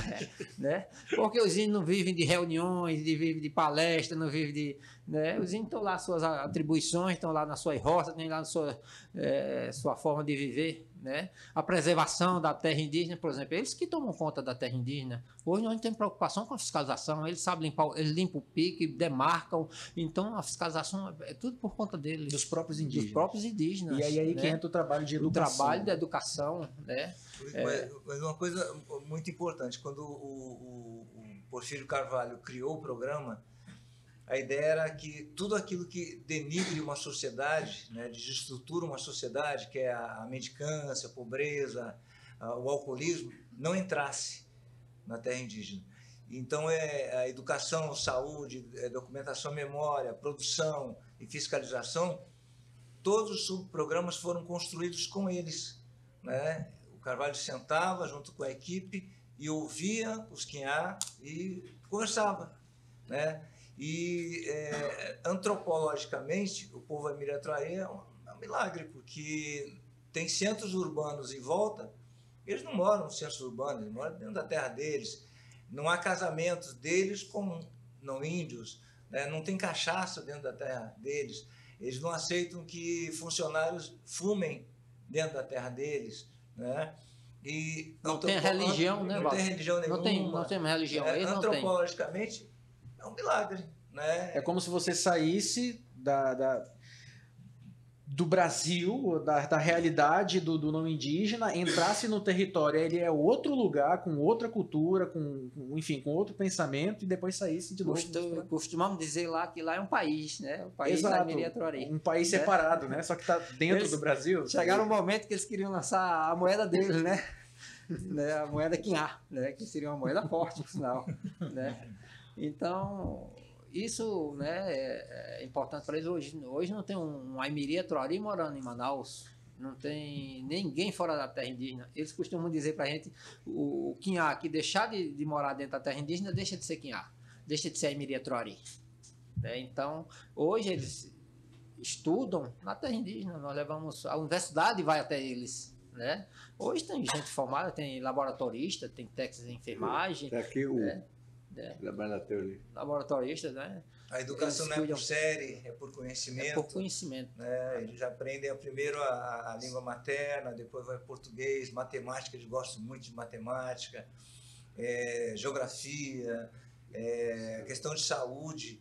Né? Hoje tem é, quem é motorista, né? tem quem é laboratorista, quem é agente de saúde, é, professores.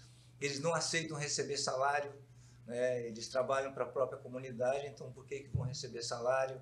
Né? Isso não existe. Não tem, nem, nenhum, não tem nenhum né? quinhá remunerado. É porque a ideia, a ideia... me corrija se eu estiver errado, é. É, a ideia no, de vocês, né, dos quinhais, é a, a manutenção do seu povo, é a sobrevivência, é a subsistência, então não tem rico, não tem pobre, é um povo. Eu, né? Um povo. povo né? Vivem coletivamente, né? decisões coletivas, né? roças coletivas, né? e defesa do território coletivamente. Né? Que é o mais importante hoje, que é a defesa, que né? você manter isso preservado. Né? E eles não querem sair. Eles nos pediram, olha, nós já estamos a nível de, de universidade. Nós não queremos sair, porque sair, é, corremos o risco de querer vir estudar na cidade e não voltar. Que Eu é quero é, ainda não passar por esse assunto, mas já apresentar os novos dois integrantes aqui na mesa. E vocês fiquem à vontade para falar o que vocês quiserem a qualquer momento, por favor. Que é o Arilson Araújo. Né? Seja bem-vindo. Boa tarde. Quase boa noite. Tá certo. Obrigado pelo convite. É uma honra, um prazer estar aqui para a gente tentar aí falar um pouco, né, da nossa experiência e da nossa singela contribuição aí com a luta desse povo, esse povo guerreiro que é o povo Emiratrori. É. E também o Jonas Fontinelli de Carvalho, né, a quem eu também agradeço pela presença. Boa tarde, quase boa noite. É, boa tarde. Eu, antes de falar qualquer coisa, gostaria de parabenizar a equipe que fez essa, esse documentário, é, porque compreendeu realmente a, a situação e eu, eu vi eles aqui, eu, eu tive contato com a, com a Maria Isabel, num dos primeiros contatos que ela quis, chegou lá apresentando o, o projeto, né? E uma coisa que eu achei muito interessante foi que eles vieram aqui e falaram uma palavra que eu estava ali ouvindo e dizendo, eu aprendi muita coisa. E eu gostaria de dizer a toda a equipe que não se preocupem, porque nós estamos lá há muito tempo e já aprendemos todo dia. Ainda aprendem. Ainda aprendemos todo dia. Esse impacto que vocês tiveram ao chegar lá, nós temos até hoje.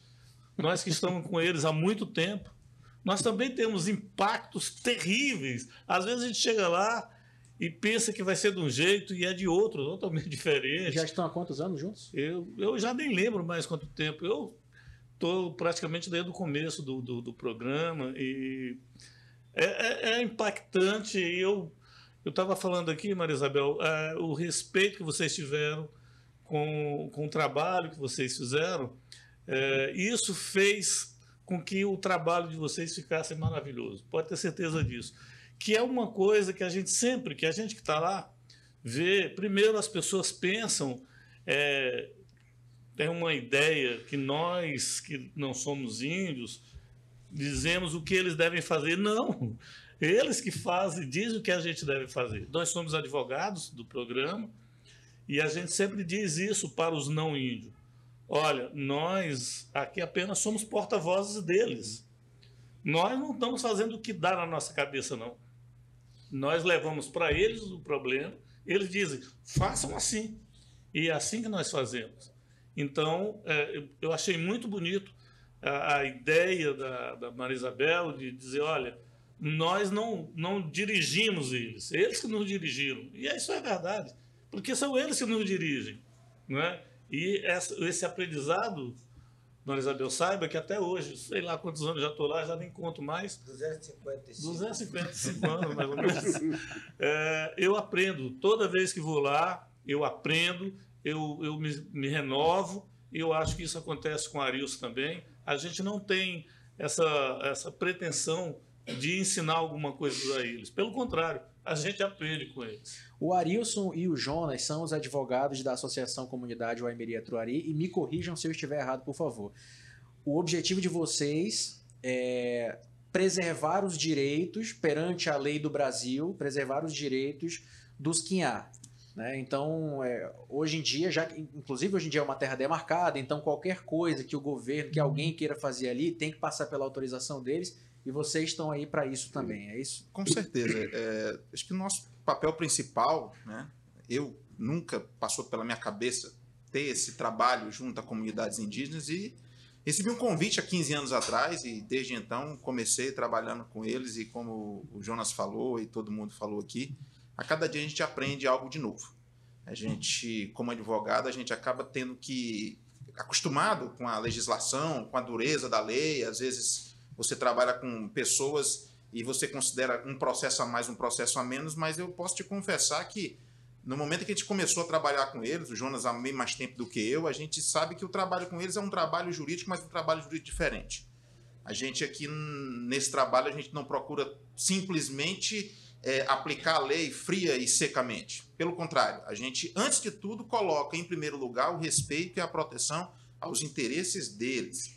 Né? Então, como o Jonas falou, nós somos porta-vozes deles. Então, a gente não tem nenhum tipo de ingerência nas decisões que eles resolvem tomar. A gente, no máximo, explica quais são possíveis consequências que a legislação dos caminhar, né, dos brancos, dos não, não indígenas, podem trazer para a, a, vida deles. Talvez uma sugestão, Isso. mas a decisão A decisão final sempre é, é é deles. Então a gente atua em todas as áreas, porque existe uma associação com, com autonomia, uma personalidade jurídica própria, que é a CWA, Associação Comunidade Oemiri Atruari, da qual nós somos contratados, advogados, e a gente atua é, em nome dessa associação na defesa do direito da comunidade indígena Oemiri Atruari.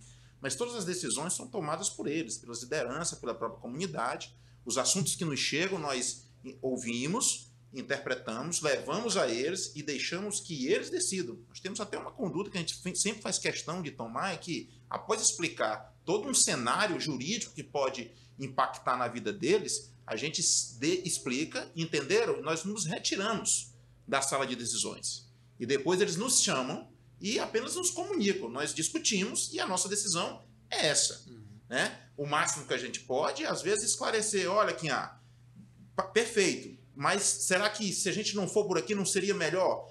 E, mais uma vez, eles vão ouvir e vão decidir se eles querem aquilo mesmo, mas a gente nunca tem a ingerência de tomar algum tipo de decisão, seja num contrato, seja num processo judicial, que não venha com uma chancela dada por eles. Inclusive, tudo isso que a gente leva para um processo, leva para uma decisão judicial, uma reunião com o Ministério Público, com empresas, sempre registrado uma ata na qual eles assinam, chancelam e autorizam que a gente fale em nome deles. Então, nós fazemos a assessoria jurídica, mas nós nunca tomamos decisão por eles. E isso é uma questão que sempre foi nos passado, que é valorizar essa autodeterminação dos povos indígenas, que em, em relação aos Quinhá, os Aimiriatuari, é uma coisa que tem que ser muito respeitada, porque eles é, é, é, valorizam muito essa autodeterminação deles. Valorizam muito o respeito à própria cultura, ao modo de vida tradicional deles. E a gente, como toda hora se falou aqui até agora, a gente aprende todo dia com eles. Eles não abrem mão disso. O, interessante que a gente percebe aqui é que a ideia é, é tentar manter ao máximo a cultura, tudo que o Quinhá tem desde o início mas para que eles possam se defender e proteger seu território, é importante que a gente leve alguns dos conhecimentos que os caminhar têm, né?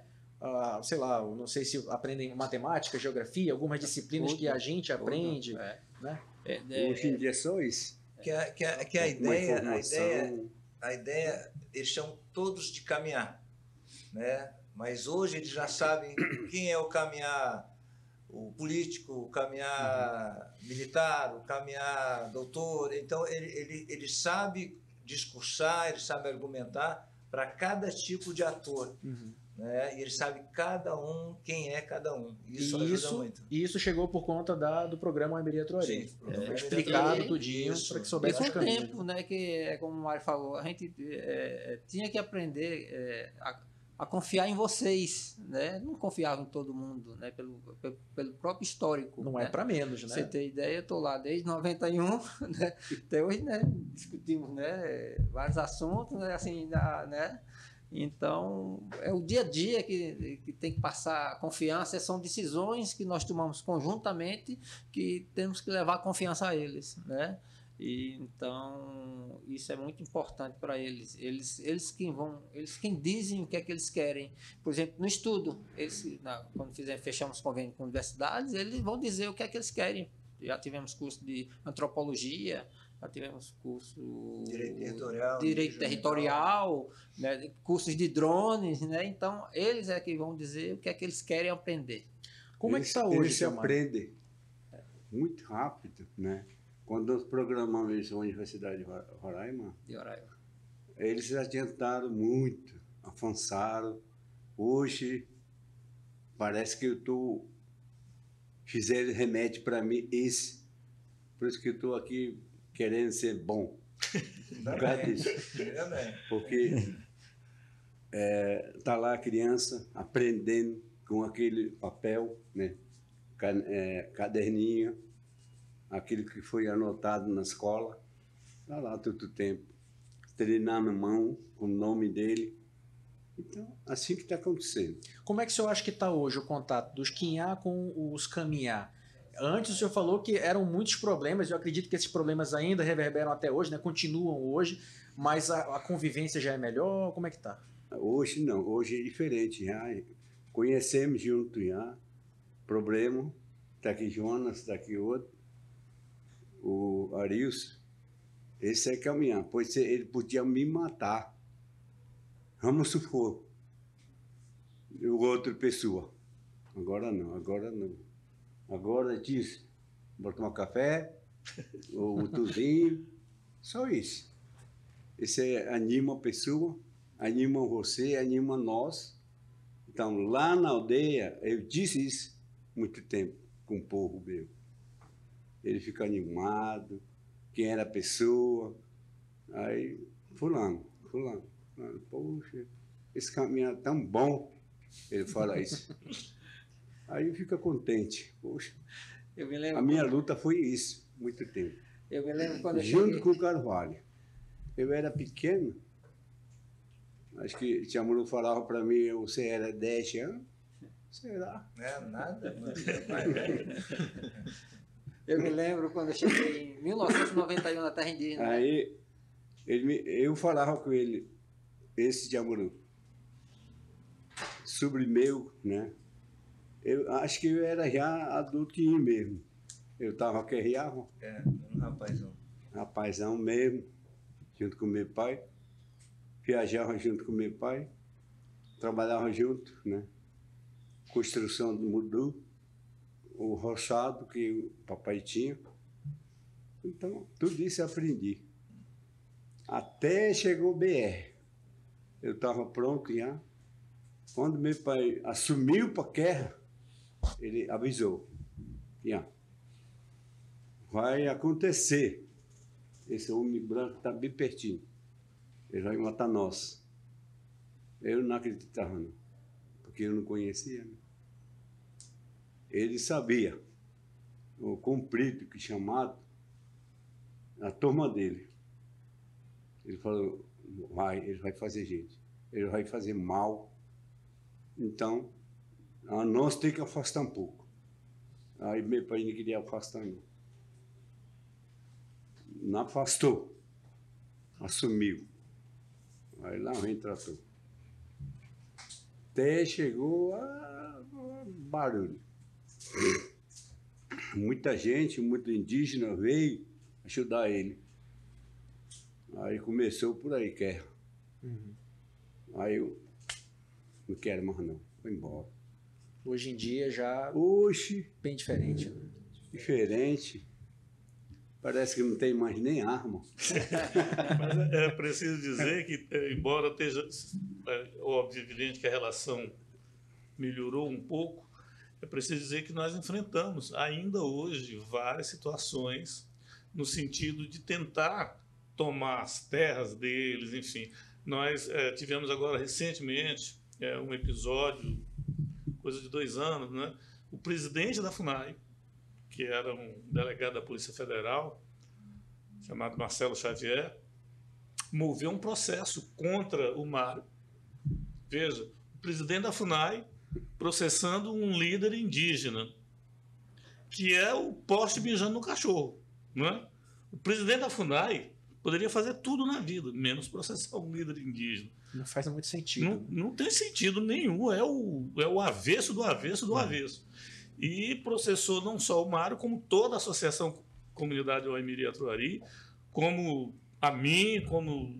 Só escapou o Arilson, porque eu acho que ele esqueceu do Arilson. Marcelo, Marcelo, Antônio Walter, e tudo isso numa, numa ideia de nos amedrontar no sentido de deixar passar a linha de transmissão do jeito que eles bem entendiam, sem o respeito ao povo Aimiri Atruari. É nesse ponto que eu quero chegar agora, que é um problema atual, inclusive, Atual, né? isso. Que é a questão do linhão para ligar a energia de Roraima ao resto do Brasil e passa pela, Pela terra pela, indígena. pela terra indígena.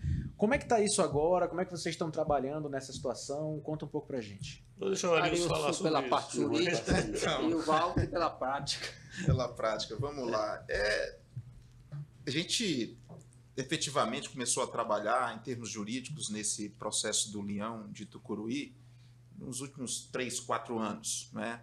Ele passou um tempo um pouco no hiato aí de, de paralisação. O fato é que é um processo que começou desde o seu início de maneira muito equivocada.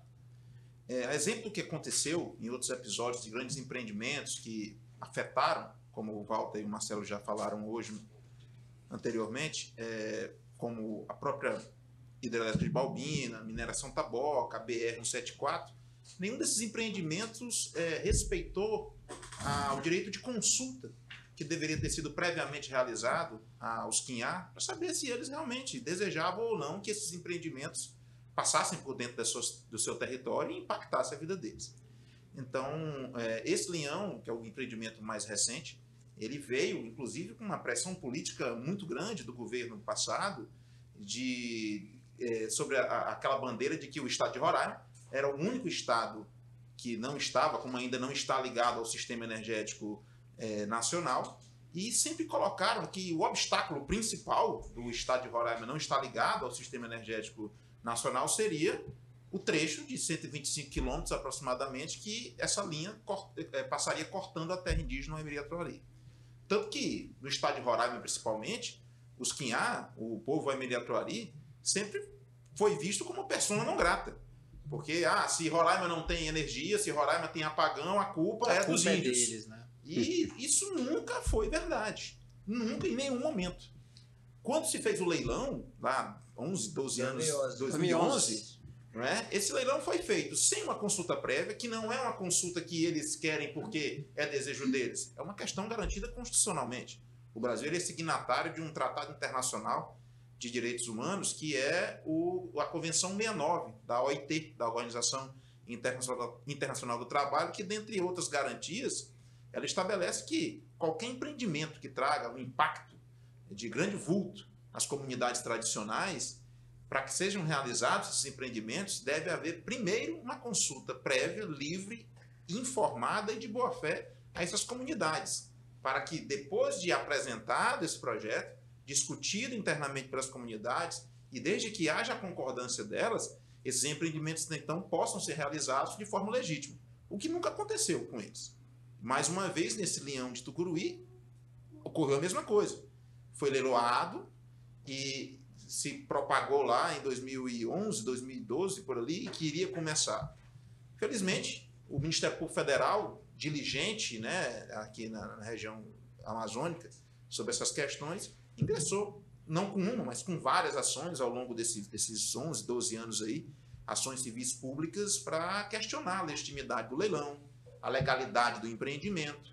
E, mais uma vez, por conta dessas ações, que o Ministério Público eh, Federal é cumprindo uma função institucional prevista na Constituição de defesa dos interesses dos povos indígenas, ingressava com essas ações e esse, esse, esse processo de construção, de implementação do Leão era para- paralisado por liminares, decisões, e mais uma vez ninguém via isso. Sempre se colocava, ah, não vai para frente por conta dos índios. Então se criou um cenário de animosidade em torno do, do- eh, em cima dos Waimiriatori. O que eu repito, ele sempre, a gente sempre quando a gente ia para as reuniões com os empreendedores, a gente sempre falava o seguinte, sempre fala, olha, nunca foi o desejo deles que essa linha de transmissão passasse por dentro da terra deles.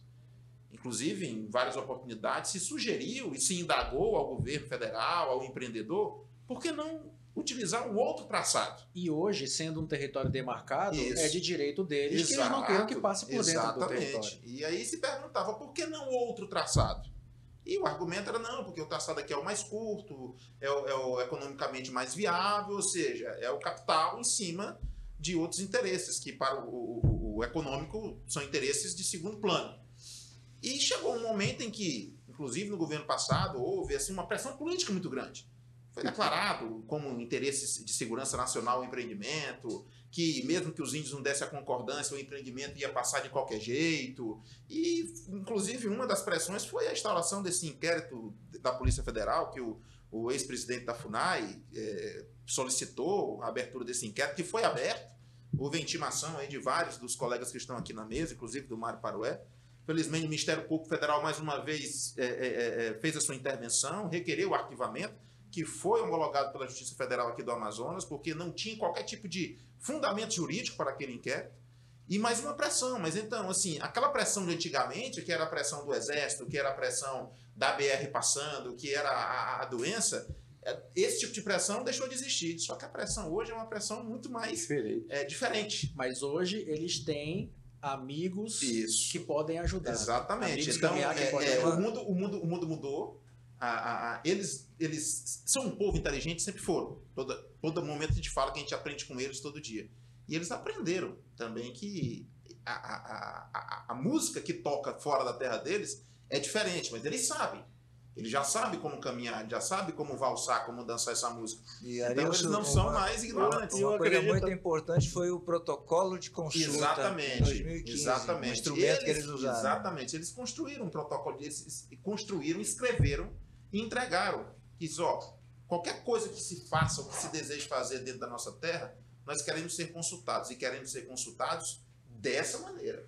Então existe um, um documento escrito por eles, por eles, um protocolo de consulta, onde eles entregam e dizem, ó, vocês querem conversar conosco? Conversem desse jeito. Fora disso, a gente não conversa. Olha, eu só fazendo adendo, eu acredito, e tenho plena certeza disso, que esse tipo de trabalho que vocês fizeram, que vai ao ar no, no domingo. domingo. e vai ficar aí Na eternamente. depois também. Esse tipo de trabalho traz, com certeza, um respeito, um outro olhar para esse povo.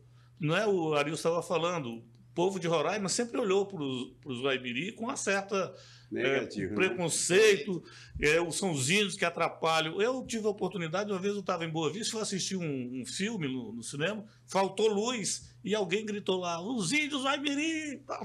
Como se eles tivessem culpa daquilo. Então eu acho importante esse trabalho que, que vocês fizeram de mostrar para o mundo quem é esse povo. Eu acho que esse vocês também contribuem com esse trabalho para mostrar ao mundo quem é o povo.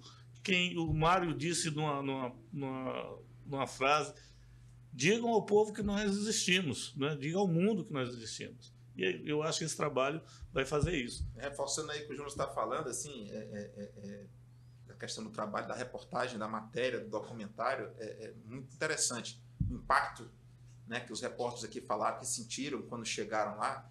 A gente por mais que a gente vá até a terra indígena, sempre que a gente chega, a gente se impacta.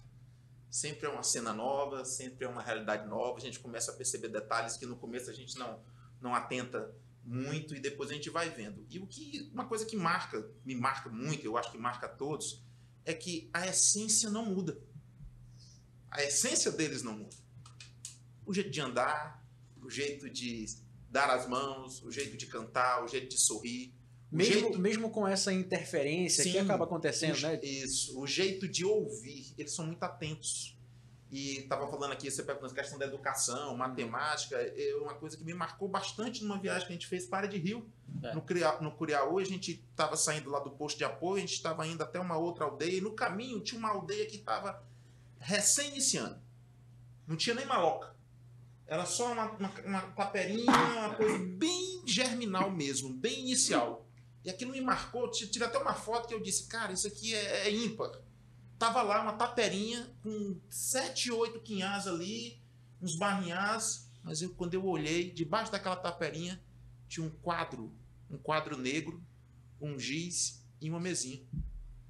Com duas crianças que estavam ali naquele, dois barrinhás que estavam ali entre aqueles sete, oito quinhás.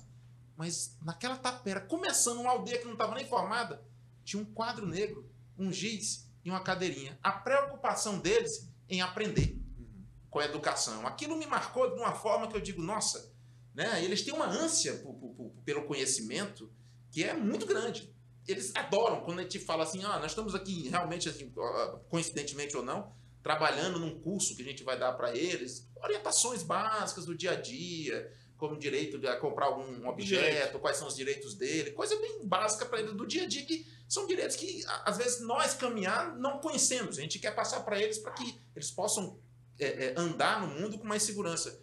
E assim, a gente comentou entre a gente, eu acho que um ou outro ouviu, toda hora eles chegam, ah, por que, que você não fala disso? Ah, por que, que não pode incluir isso? Então eles vão trazendo demandas que são da necessidade dele, mas eles são interessados em aprender. Então isso é um diferencial dele. Mas a essência deles não muda. Se vocês estiveram lá, lá na aldeia, vocês percebem que é, é, é aquilo ali. E o fato de ter, ter, feito essa questão de fazer a reportagem é, é sem interferir, como nosso amigo falou, ninguém pediu, ah, pula aqui, é, mergulha ali, uhum. a coisa acontece como é, é, são eles, eles são desse jeito. Então, essa, é, essa é a realidade. Essa, né? é, a essa é a realidade de verdade. De verdade. Antes de partir para a última pergunta para o senhor, para depois dar a voz para o Mário Paroé para a gente finalizar, a Mabi não está com o microfone agora, mas ah, esse documentário ele vai ao ar para todos os estados em que a rede amazônica está. Né? Então a região norte quase inteira vai ter acesso ao produto e o mundo inteiro depois com o Globoplay também, né? porque qualquer um pode acessar o, o Globoplay. Show de bola. É, agora sim, para a gente finalizar esse assunto da, do linhão, gente, em que, em, como é que está o processo agora? O que, que vocês estão vivendo agora? Está é, tá paralisado nessa briga de ou passar por dentro ou passar por fora? Como é que está? É, eu vou, vou, fechar aqui rapidamente a parte jurídica. Né? Ele teve esse embate desses 11 anos aí e no final do ano passado, depois de muita discussão, depois de muita negociação, né? idas e vindas, mudanças de atores do governo que não respeitavam os direitos deles, enfim, se chegou a um denominador comum. Não, é? não era aquilo, logicamente, que eles desejavam, mas a gente tentou, juntamente com eles, conseguir um acordo daquilo que se chegasse ao mais próximo, que nas palavras deles era o mínimo que eles aceitavam uhum. para suportar a passagem da linha de transmissão por dentro da terra deles. Então foi fechado um acordo com a empresa que é a Transnorte Energia, responsável pelo empreendimento, que é a vencedora do leilão, e agora, neste ano, é, se iniciaram aí as primeiras ações de implementação desse leão de Tucuruí. Então, da parte jurídica, nós conseguimos aí trabalhar judicialmente na homologação dentro dos processos judiciais desse acordo. Estamos fazendo o acompanhamento jurídico e fiscalização do cumprimento das obrigações que foram assumidas pelo empreendedor e pelo governo federal. E a parte prática de como está andando esse empreendimento, quem está acompanhando de perto diretamente é o nosso amigo Walter Blois, que está lá na, na, na ponta, né? no dia a dia lá dentro da terra indígena. Aí tu complementa aí, Walter, o que tu tá falando. É, é, é, importante saber que foi, durante o estudo de impacto ambiental, foi é, detectado 31 impactos. 37, né? não? Foram 37, 37 impactos, impactos. Dos 37, quais 20, 27 é, 37 impactos. É, aí depois foi feito um plano básico ambiental componente indígena. Né? E está sendo executado esse plano básico ambiental. Antes de fazer a linha, está lá no plano básico ambiental, tem que ser construído o Centro de Gestão Ambiental QIA, que é um local onde os QIA vão estar lá e vão acompanhar a construção da linha. Nós estamos com dois, dois meses, praticamente, de construção do centro. Quem está construindo é o empreendedor, né, que é a Transnorte Energia. E o, os QIA estão com uma equipe grande lá, junto com os caminhar ligado a eles, né, da, da, associação, fiscalizando toda a questão ambiental, né? E tá tá em vento e pouco, a coisa está sendo feita, né? Cumprindo, cumprindo o cronograma do esquinhar, como da forma que eles queriam que fosse. O leão, ele vai, ele vai acabar vai passando por dentro, então. Vai passar, já está tudo certo. Tá tudo certo. É, outra, na, na, nessa autocomposição que o doutor Arias falou, é, houve a consulta. A consulta não foi um ato, foi é, é um processo. Né? Várias reuniões que tiveram de 2011 até 2022, é, onde os que queriam entender o que, o que é a União, por que, que não passa por fora, né? tem que passar por dentro, é, como é que funciona.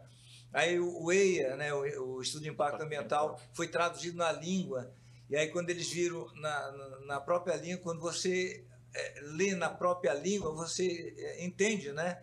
E aí, eles, é isso a linha? É, é isso que é impacto? Né? Isso impactou eles, o próprio nome de impacto. Né? Então, foi uma coisa violenta para eles, né? E é, foi lido o, o, o PBA na, em todas as aldeias, né? mulheres, jovens, velhos. E olha que nós temos três gerações, né? gerações da época do, de antes do, do contato, tem sobreviventes da época, antes do programa e durante o programa. Então as discussões entre eles são discussões assim é, muito fortes. Né?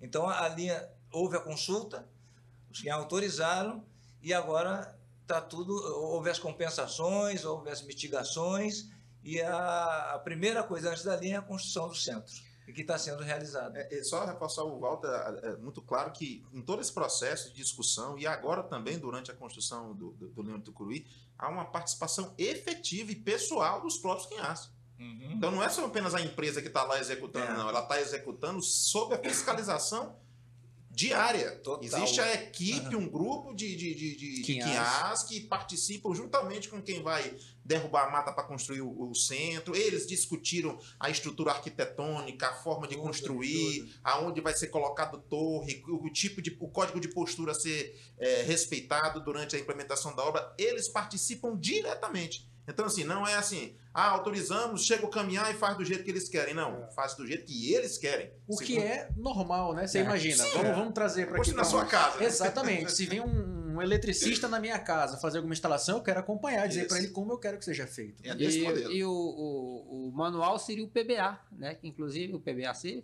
esse aí, foi traduzido para a língua, para que todos entendessem de, de que qual, qual seriam os impactos, né? Que iriam causar e seguir aquela, né, aquela fiscalização, aquelas normas, é, todo o programa de, de, de construção fiscalizado por eles com a supervisão nossa. Eu acho que uma das coisas que a gente pode tirar de positivo de tudo isso, né, e eu queria falar do, do, do Mário Parué, do Quaquaxi Armando, duas lideranças indígenas que estão aqui, é, apesar do Leão passar por dentro da terra indígena, o que lá no início não era a vontade inicial, mas isso é um resultado de muitas reuniões, ou seja, teve consulta, teve conversa. O que não aconteceu antes, né? na época da estrada e na época de outros problemas. Esse já é um grande avanço. Vocês acham que esse é um grande avanço? Hoje em dia já sabe está muito melhor do que antes. Há muito o que evoluir ainda, o que melhorar? É, acho que isso é muito importante. Mais melhor do que o BR que passou pior. Esse não. Segundo é esse, né? Leão. Leão, isso. Vai passar tranquilo, acompanhado, escutado, denunciado, só isso. Não tem mais nada. E Aris falando, tá lá material, matéria-prima, prima, e cortar madeira também. É, a gente, quem criou lá dentro, nós tem pena de cortar. Aí que está esse estudo. Vai ter Tu vai plantar o lugar onde você cortou? Diz que vai ser. Muito. E vocês estão acompanhando, né? Para que isso Nós aconteça. estamos acompanhando. É isso. Para que, que ele colhesse semente e plantar. Renovar, florestar de novo. Esse aí é nossa atenção. É isso. Gente, a gente está chegando ao final aqui do, do nosso Além da Reportagem, falando um pouco sobre um documentário produzido pela equipe da Rede Amazônica, que vai ao ar no dia 30 de abril, domingo no Fantástico. Depois, uma versão estendida de uma hora e meia vai ficar disponível no Globoplay para assistir quando quiser, a qualquer momento, a qualquer hora do dia. Falando sobre Quinhá, gente de verdade. Né? A gente conhece como a Emiria Troari, né? o povo que mora na terra indígena entre o Amazonas e o Roraima. E, mas o, o nome do, do, documentário é Quinhá, Gente de Verdade, porque eles se reconhecem como Quinhá. Né?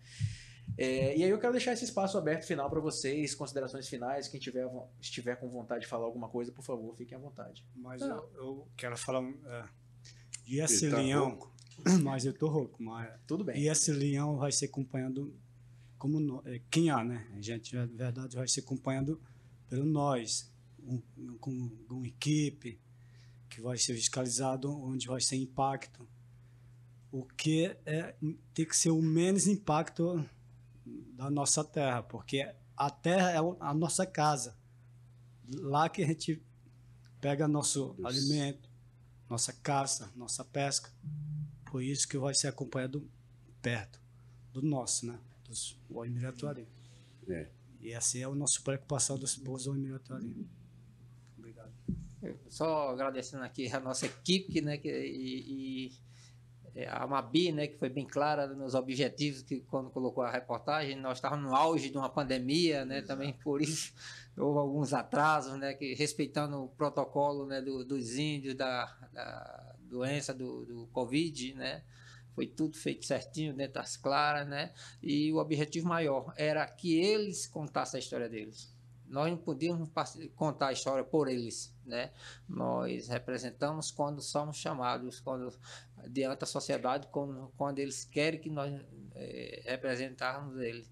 Mas isso é o que vai ser mais importante, para mostrar que eles têm a voz e eles respondem por eles. Né? Obrigado toda a equipe né, da TV Amazônica, do, né, com, com a CBN, e pela atenção, e espero que venha, tenha um retorno para a sociedade e que entenda um pouco mais do nosso trabalho. Né? A gente espera que isso tudo chegue a mais pessoas Chega a mais pessoas, pessoas precisam entender. Precisam entender. Eu, eu também. Uma, uma coisa é, importantíssima, a gente fala de respeito ao, ao povo aimiri Você só respeita quando você conhece, né? Então, é, é, é, é essa reportagem, eu tenho certeza que a população de Roraima, Amazonas, o Brasil vai, vai, vai, um vai conhecer águas, o né? povo aimiri né? E aí sim vão respeitá-lo né? respeitá-los pelo quem eles são. Né? Eles são gente de verdade mesmo. Viu? É isso. É, eu gostaria de terminar novamente parabenizando o trabalho de vocês e é, endossando as palavras do Walter, muito importante para que se realmente conheça um povo e se respeite. E, e as pessoas, às vezes, não conseguem compreender quando a gente diz que tem que se respeitar o povo que nós trabalhamos com ele. E respeitar é saber onde o direito deles está. Isso é muito importante, conhecer o direito, porque é muito bonito dizer, não, eu respeito, mas na hora de, de uma briga, dizer, não, nós não vamos ouvi-los. O respeitar é saber onde está o direito dele também. E nós, como departamento jurídico lá, um, um Dilmar até perguntou assim, disse, por que, que quando fala que tem advogado, as pessoas olham um pouco diferente? Tem pessoas que se assustam. Quando chegam lá, dizem, mas vocês, os, vocês têm advogados? Né? Vocês têm advogados? Não tem só um, não, tem dois, por volta de um. Então, nós estamos lá né, desde, desde sempre, né, para fazer valer os direitos deles. O direito de voz, de toda uma situação de terra, de cultura, enfim. Estamos lá junto nessa guerra para mostrar ao povo que os Aimiri existem, os Quinhá existem. Só uma última observação. Né? Eu, eu conheci o Aimiri Androai em 1991. Né? E a primeira pessoa que eu conheci foi um dos grandes líderes, que é o Tomás Temerê. Aí me apresentaram, olha aqui, esse aqui é o Marcelo. Aí ele olhou, ele me olhou, me olhou e disse, Funai bom. Índio bom. É tipo assim, se você não for bom, não fica conosco. né? Eu me lembro como se fosse hoje. Tá certo, né? né? Tá certo. Se não for bom, não fica aqui. É, isso aí. Vou falar para encerrar aqui rapidamente, só porque falou respeito, respeito, respeito. Eu acho que o trabalho de vocês ainda não veio também, vi só os teasers, né, as chamadas. Já deu certo. Simplesmente uma coisa. Desde o primeiro contato, quando a Mabi não fez contato, acho que primeiramente comigo, no e-mail, depois trocou o telefone, esteve lá na sede do programa para a gente conversar. E em todos os momentos a gente sempre percebeu, eu comentei com o Marcelo, olha, eu acho que vai dar certo porque acho que há respeito. Então eles respeitaram a identidade deles e com certeza foram respeitados também por eles. Eu acho que essa relação de respeito foi essencial e parabéns pelo trabalho. Tenho certeza que já deu certo, vai ser um grande sucesso. Então eu quero agradecer a todos vocês, a Ilson, Quaquaxi Armando, ao Mário Parué, também ao Marcelo Cavalcante, o Walter Blois, o Jonas Fontenelle de Carvalho, o Alexandre Pereira, que ainda está, ainda está por aqui, o repórter cinematográfico, Maria Isabel, nossa querida Mabi, também, que, faz, que é, foi a diretora né, e a roteirista desse documentário, a Rutiane Bindar, que já não está mais aqui nos estúdios, o Luciano Abreu, que participou com a gente mais cedo também, tem toda uma equipe por trás, gente, que eu não, não sei o nome de todo mundo, né, mas é uma grande equipe para levar esse material para o ar e mostrar a luta, né, a luta dos Quinhá, e fazer com que esse respeito seja é, absorvido por mais pessoas também, né? E como vocês disseram, para respeitar tem que entender, né? tem que ter essa, essa empatia de se colocar no lugar também. E é isso, gente. Assim a gente finaliza aqui a- o nosso episódio do Além da Reportagem, falando sobre esse documentário Quem há gente de verdade, que você pode acompanhar no Globoplay, tá bom? Vai ficar lá no Globoplay, o documentário completo, edição especial completa, e também no Fantástico, você pode acompanhar na rede amazônica, né? Depois do Fantástico. Começa à noite? Vai- é à noite, não, Bi? À noite que vai ser. Tem um horário específico, Abi, já não? Você sabe dizer? É depois do Fantástico, né? Vai ser de noite. É. Dia 30 de abril. Dia 30 de abril, domingo. Se passou, você está ouvindo isso depois do dia 30 de abril, então no Globoplay você pode acompanhar. Obrigado a todo mundo, grande abraço e até a próxima edição do Além da Reportagem.